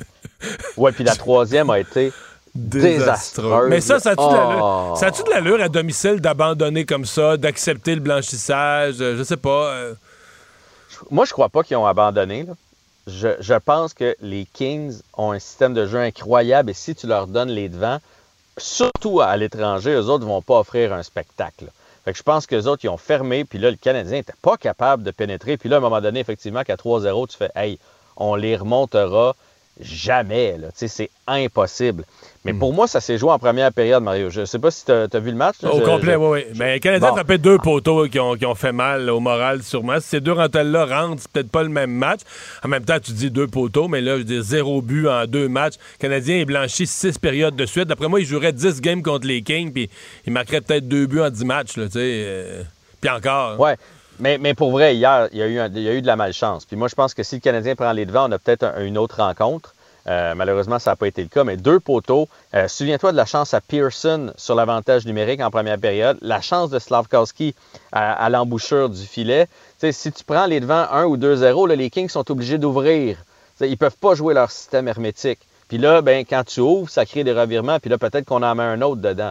Fait moi, je trouvais que le Canadien, honnêtement, hier, on est sévère avec eux autres. Ils ont fait ce qu'ils pouvaient contre contre ce que Martin Saint-Louis a qualifié la meilleure équipe contre qui ils ont joué jusqu'à maintenant. Puis on sait que le Canadien, c'est une équipe présentement entre 20 et 32. Fait que, tu sais, pour une équipe entre 20 et 32, on s'est quand même bien battu avec les Kings qui en sont, mine de rien, à 11. Ça a fini 4 à 0. Ça a fini avec des huées et avec un centre belle plutôt dégarni en fin, avec 10 minutes à jouer en troisième période, il restait plus grand monde dans la place. Hmm. Puis Montembeau n'a pas été mauvais, mais il n'a pas été bon. Les, gros oreilles, il les pas fait. Il n'a pas réussi, effectivement, à, être hallucinant puis à garder son équipe euh, dans le match. Puis là, je sais que le temps nous bouscule un peu, mais ça va être primo demain en passant. Hein. Ah oui? Euh, ça, pour moi, c'est une surprise. Je m'attendais à ce qu'on redonne à Jake Allen. Fait que Allen va avoir été huit matchs, huit jours sans jouer. Qu'Allen est sur les tablettes empoussiérées? C'est la question qu'on va se poser. Hey, bonne fin de semaine! Salut là. Bye. Il ne mord pas à l'hameçon des fausses nouvelles. Mario Dumont a de vraies bonnes sources. Cube Radio. En direct à LCN. J'ai évolué. Pendant la campagne, j'ai dit qu'il y avait deux conditions. Puis, il y a quelques mois, j'ai dit qu'il n'y avait plus de conditions, que oui, je vais être là en 2026. Allez-vous terminer votre mandat, M. Dubé? Oh que oui. Emmanuel Latraverse, Mario Dumont et Antoine Robitaille sont avec nous. On comprend que ça a été une session parlementaire extrêmement difficile pour euh, les élus, les ministres de la CAQ. Mario, as-tu l'impression que ça a vraiment commencé à mal tourner avec la défaite d'Ange Talon? Ben non, la défaite, la défaite dans Jean Talon euh, a empiré le cas, mais a empiré le cas. S'ils ont perdu dans Jean Talon, c'est parce qu'il s'était produit des choses. Là. Euh, ils ont perdu de la mhm. crédibilité dans le troisième, dans le dossier du troisième lien. Euh, ils ont perdu de la crédibilité dans la façon de gérer l'augmentation de salaire des députés, là, 30% tout d'un coup à la veille des négociations du secteur public. Plus toutes sortes d'autres petites affaires, moins graves et moins grosses, mais qui donnaient l'impression que le premier ministre avait perdu son ton rassurant, son côté rassembleur. Et ben, tout ça pendant que le, le, au Québec, les problèmes s'accumulaient parce que des fois, on oublie les choses simples. mais quand ça marche pas dans les écoles puis dans les hôpitaux, les gens finissent par s'impatienter. Emmanuel? Oui, moi, je pense que objectivement, euh, même sans euh, l'augmentation de salaire des députés et sans le reste, ça allait toujours être une session difficile pour le gouvernement parce que, euh, on le savait, il allait avoir cet affrontement avec les syndicats. Il était attendu et il devait avoir lieu parce que le gouvernement a fait une priorité d'obtenir des concessions majeur de la part des différents syndicats dans la gestion euh, des, euh, des services publics. Je pense que ce qu'on a sous-estimé, c'est qu'objectivement, cette session-là a commencé avec le chaos de la rentrée scolaire. Hein? Euh, Est-ce qu'on a utilisé cette crise-là de pénurie de profs pour essayer de, de justifier l'intervention et les concessions qu'on demande aux syndicats d'enseignants maintenant? Peut-être, mais en vérité, c'est comme si ça fait partir le gouvernement euh, sur une patte dans un climat de crise dont il n'a jamais été capable de se remettre. Et à partir de là, ben, le reste a, a déboulé dans une comédie euh, d'erreurs qui n'a fait qu'empirer la situation et la fragilité du gouvernement face, face à un confront commun, il faut le dire, qui a magnifiquement bien joué ses cartes. Là. Eh, Antoine, c'est vrai ce que dit Emmanuel, parce qu'après la défaite de Jean Talon, le, le premier ministre aurait pu tenter de corriger le tir, mais au contraire, on a continué de s'enliser. Pourquoi? Mais moi, je pense qu'il a tenté de corriger le tir, mais il a mal lu la situation. Et pourquoi il a mal lu la situation? Parce que depuis sa réélection, il ne sait pas où il s'en va. Et il dit, euh, son slogan, c'était Continuons, mais continuons quoi exactement? Ces grands dossiers de la campagne électorale en 2022, donc moi, je reviens là, vraiment à un an en arrière, c'était le français, l'immigration, c'était des dossiers qu'il ne maîtrisait pas. Puis sur le troisième lien, pendant toute la campagne électorale, il y a un an, il ne savait pas trop quoi répondre. Finalement, il a changé d'idée tout de suite après en nous disant que, alors qu'il nous avait dit que c'était sûr qu'il construirait. Donc, euh, tout est dans la manière, là. Ça, ça a commencé à mal aller cet hiver, puis cet automne, ça s'est vraiment empiré. Puis on a l'impression d'un gouvernement erratique. Et c'est ça qui est problématique, qui est pris en plus avec la crise des négociations euh, avec le secteur public. Oui, bien justement, toutes les écoles publiques euh, étaient fermées aujourd'hui. Elles le seront au moins jusqu'à jeudi prochain. Et déjà, le Front commun envisage même une grève générale illimitée en janvier. On va écouter euh, ce qu'avait à dire M. Legault aujourd'hui. Ça risque de brasser dans les prochaines semaines. Mais quand vous dites ça va brasser, qu'est-ce que vous voulez dire? Bien, il y a une résistance euh, euh, au changement euh, chez les syndicats, de toute évidence, là, on le voit. Donc, euh, j'espère que ça va durer le moins longtemps possible. Mario, lorsqu'on l'entend dire ça va brasser au cours des prochaines semaines, ça veut dire quoi selon toi? J'ai aucune idée, puis je vois pas en quoi c'était utile euh, vraiment aujourd'hui, dans mesure où on est encore dans une phase de négociation. Euh, Ouais. ben moi, je, je- je l'ai dit euh, ce matin, j'ai commencé la journée comme ça avec nos collègues du matin à LCN. Je suis devenu depuis 24-36 heures très pessimiste. Euh, Je mets, bout à bout la conférence de presse du Front commun hier où nous ont déballé une litanie, une série infinie de problèmes à régler. Puis, OK, on est loin, loin d'une entente. Hier soir, Emmanuel fait une excellente entrevue avec la, entrevue avec la présidente de la FIC qui lui lâche en entrevue qu'elle demande pour la nuit, les fins de semaine, des primes de plus 50 Alors moi, je mets tout ce que j'entends bout à bout, puis je me dis, je vois pas. euh, j'ai- comme. euh, J'étais optimiste un peu plus. Je me disais, ah, peut-être que derrière des portes closes, on est peut-être plus proche d'un règlement qu'on pense. En tout cas, j'espérais qu'on puisse mettre fin à ces grèves. Puis là, on dirait que je- sincèrement, je vois plus le bout. Puis là, aujourd'hui, on commence à parler de, de- des écoles fermées au retour après l'école, après le Noël. Je veux dire, s'il n'y a pas d'école après Noël, Mhm. les parents, les parents vont capoter, là. Hmm, oui, il y en a certains qui capotent déjà, oui, Emmanuel. Ouais, je pense que les parents capotent Ben oui, déjà, les mais enfants aussi. Moi, je pense qu'on est encore loin de Les ça. enfants là. aussi, Ouais. d'ailleurs. Il y a bien des enfants qui s'ennuient, là, qui, qui Mm. trouvent que c'est comme le retour de, de la pandémie, qui sont, qui, qui- qui sont inquiets de, de la situation actuelle. là. Mais moi, je pense qu'on est quand même encore loin de ça. là. Il faut mettre les choses en perspective. Là. Euh, il y a une semaine là, de négociation jusqu'à jeudi prochain. Et après ça, c'est là, moi, je pense qu'on va vraiment pouvoir avoir une, meilleure idée de si ça passe ou ça casse. Parce que c'est euh, 18-19 là, décembre que le Front commun va décider de ce qu'ils font. C'est à ce moment-là que le gouvernement va être obligé de décider s'il force un retour des classes euh, après Noël.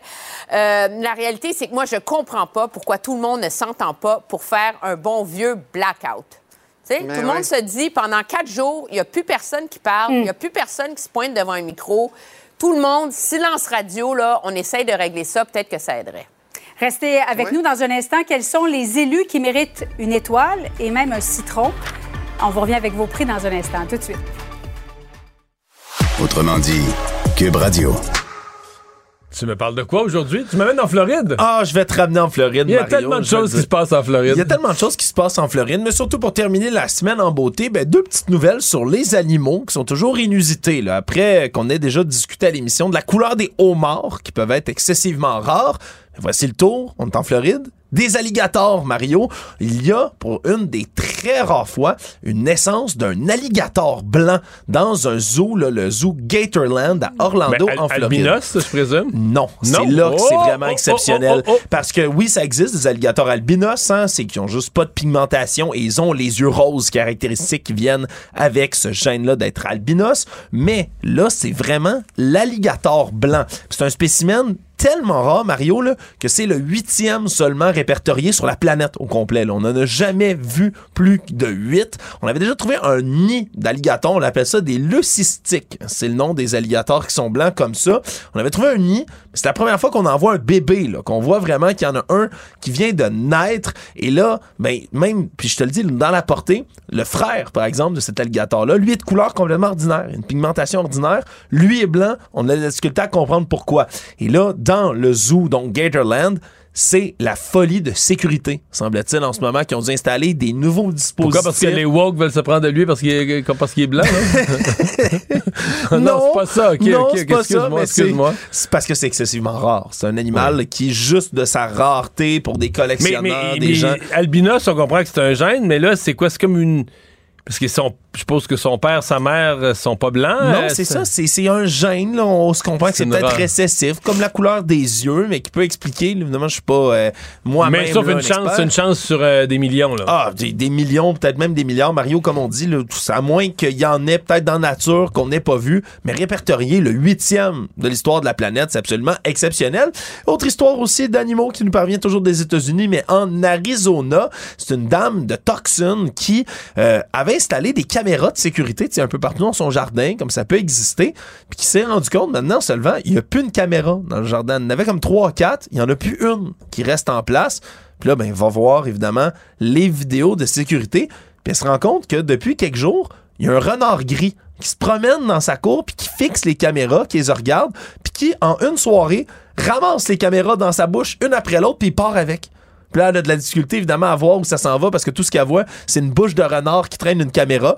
Mais là, elle vient de se rendre compte que toutes ces caméras, ça vaut comme 200 pièces chaque, mais sont toutes parties, sont faites voler par un renard.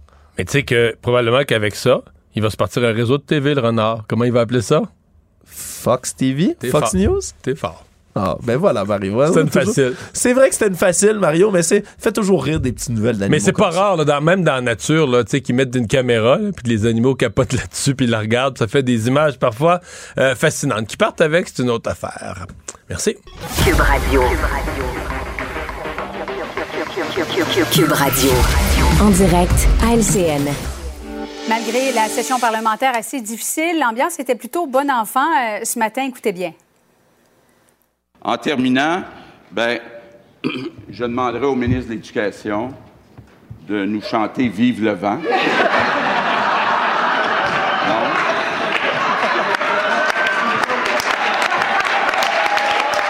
Sérieusement, euh, Madame la Présidente, c'est une farce, on veut pas entendre ça. J'ai décidé de donner un coton ouaté à nos, de Québec solidaire. Et le coton ouaté, évidemment, c'est le fun de s'habiller en mou puis d'être proche de celles et ceux que l'on aime. Alors, c'est à François que j'ai décidé de donner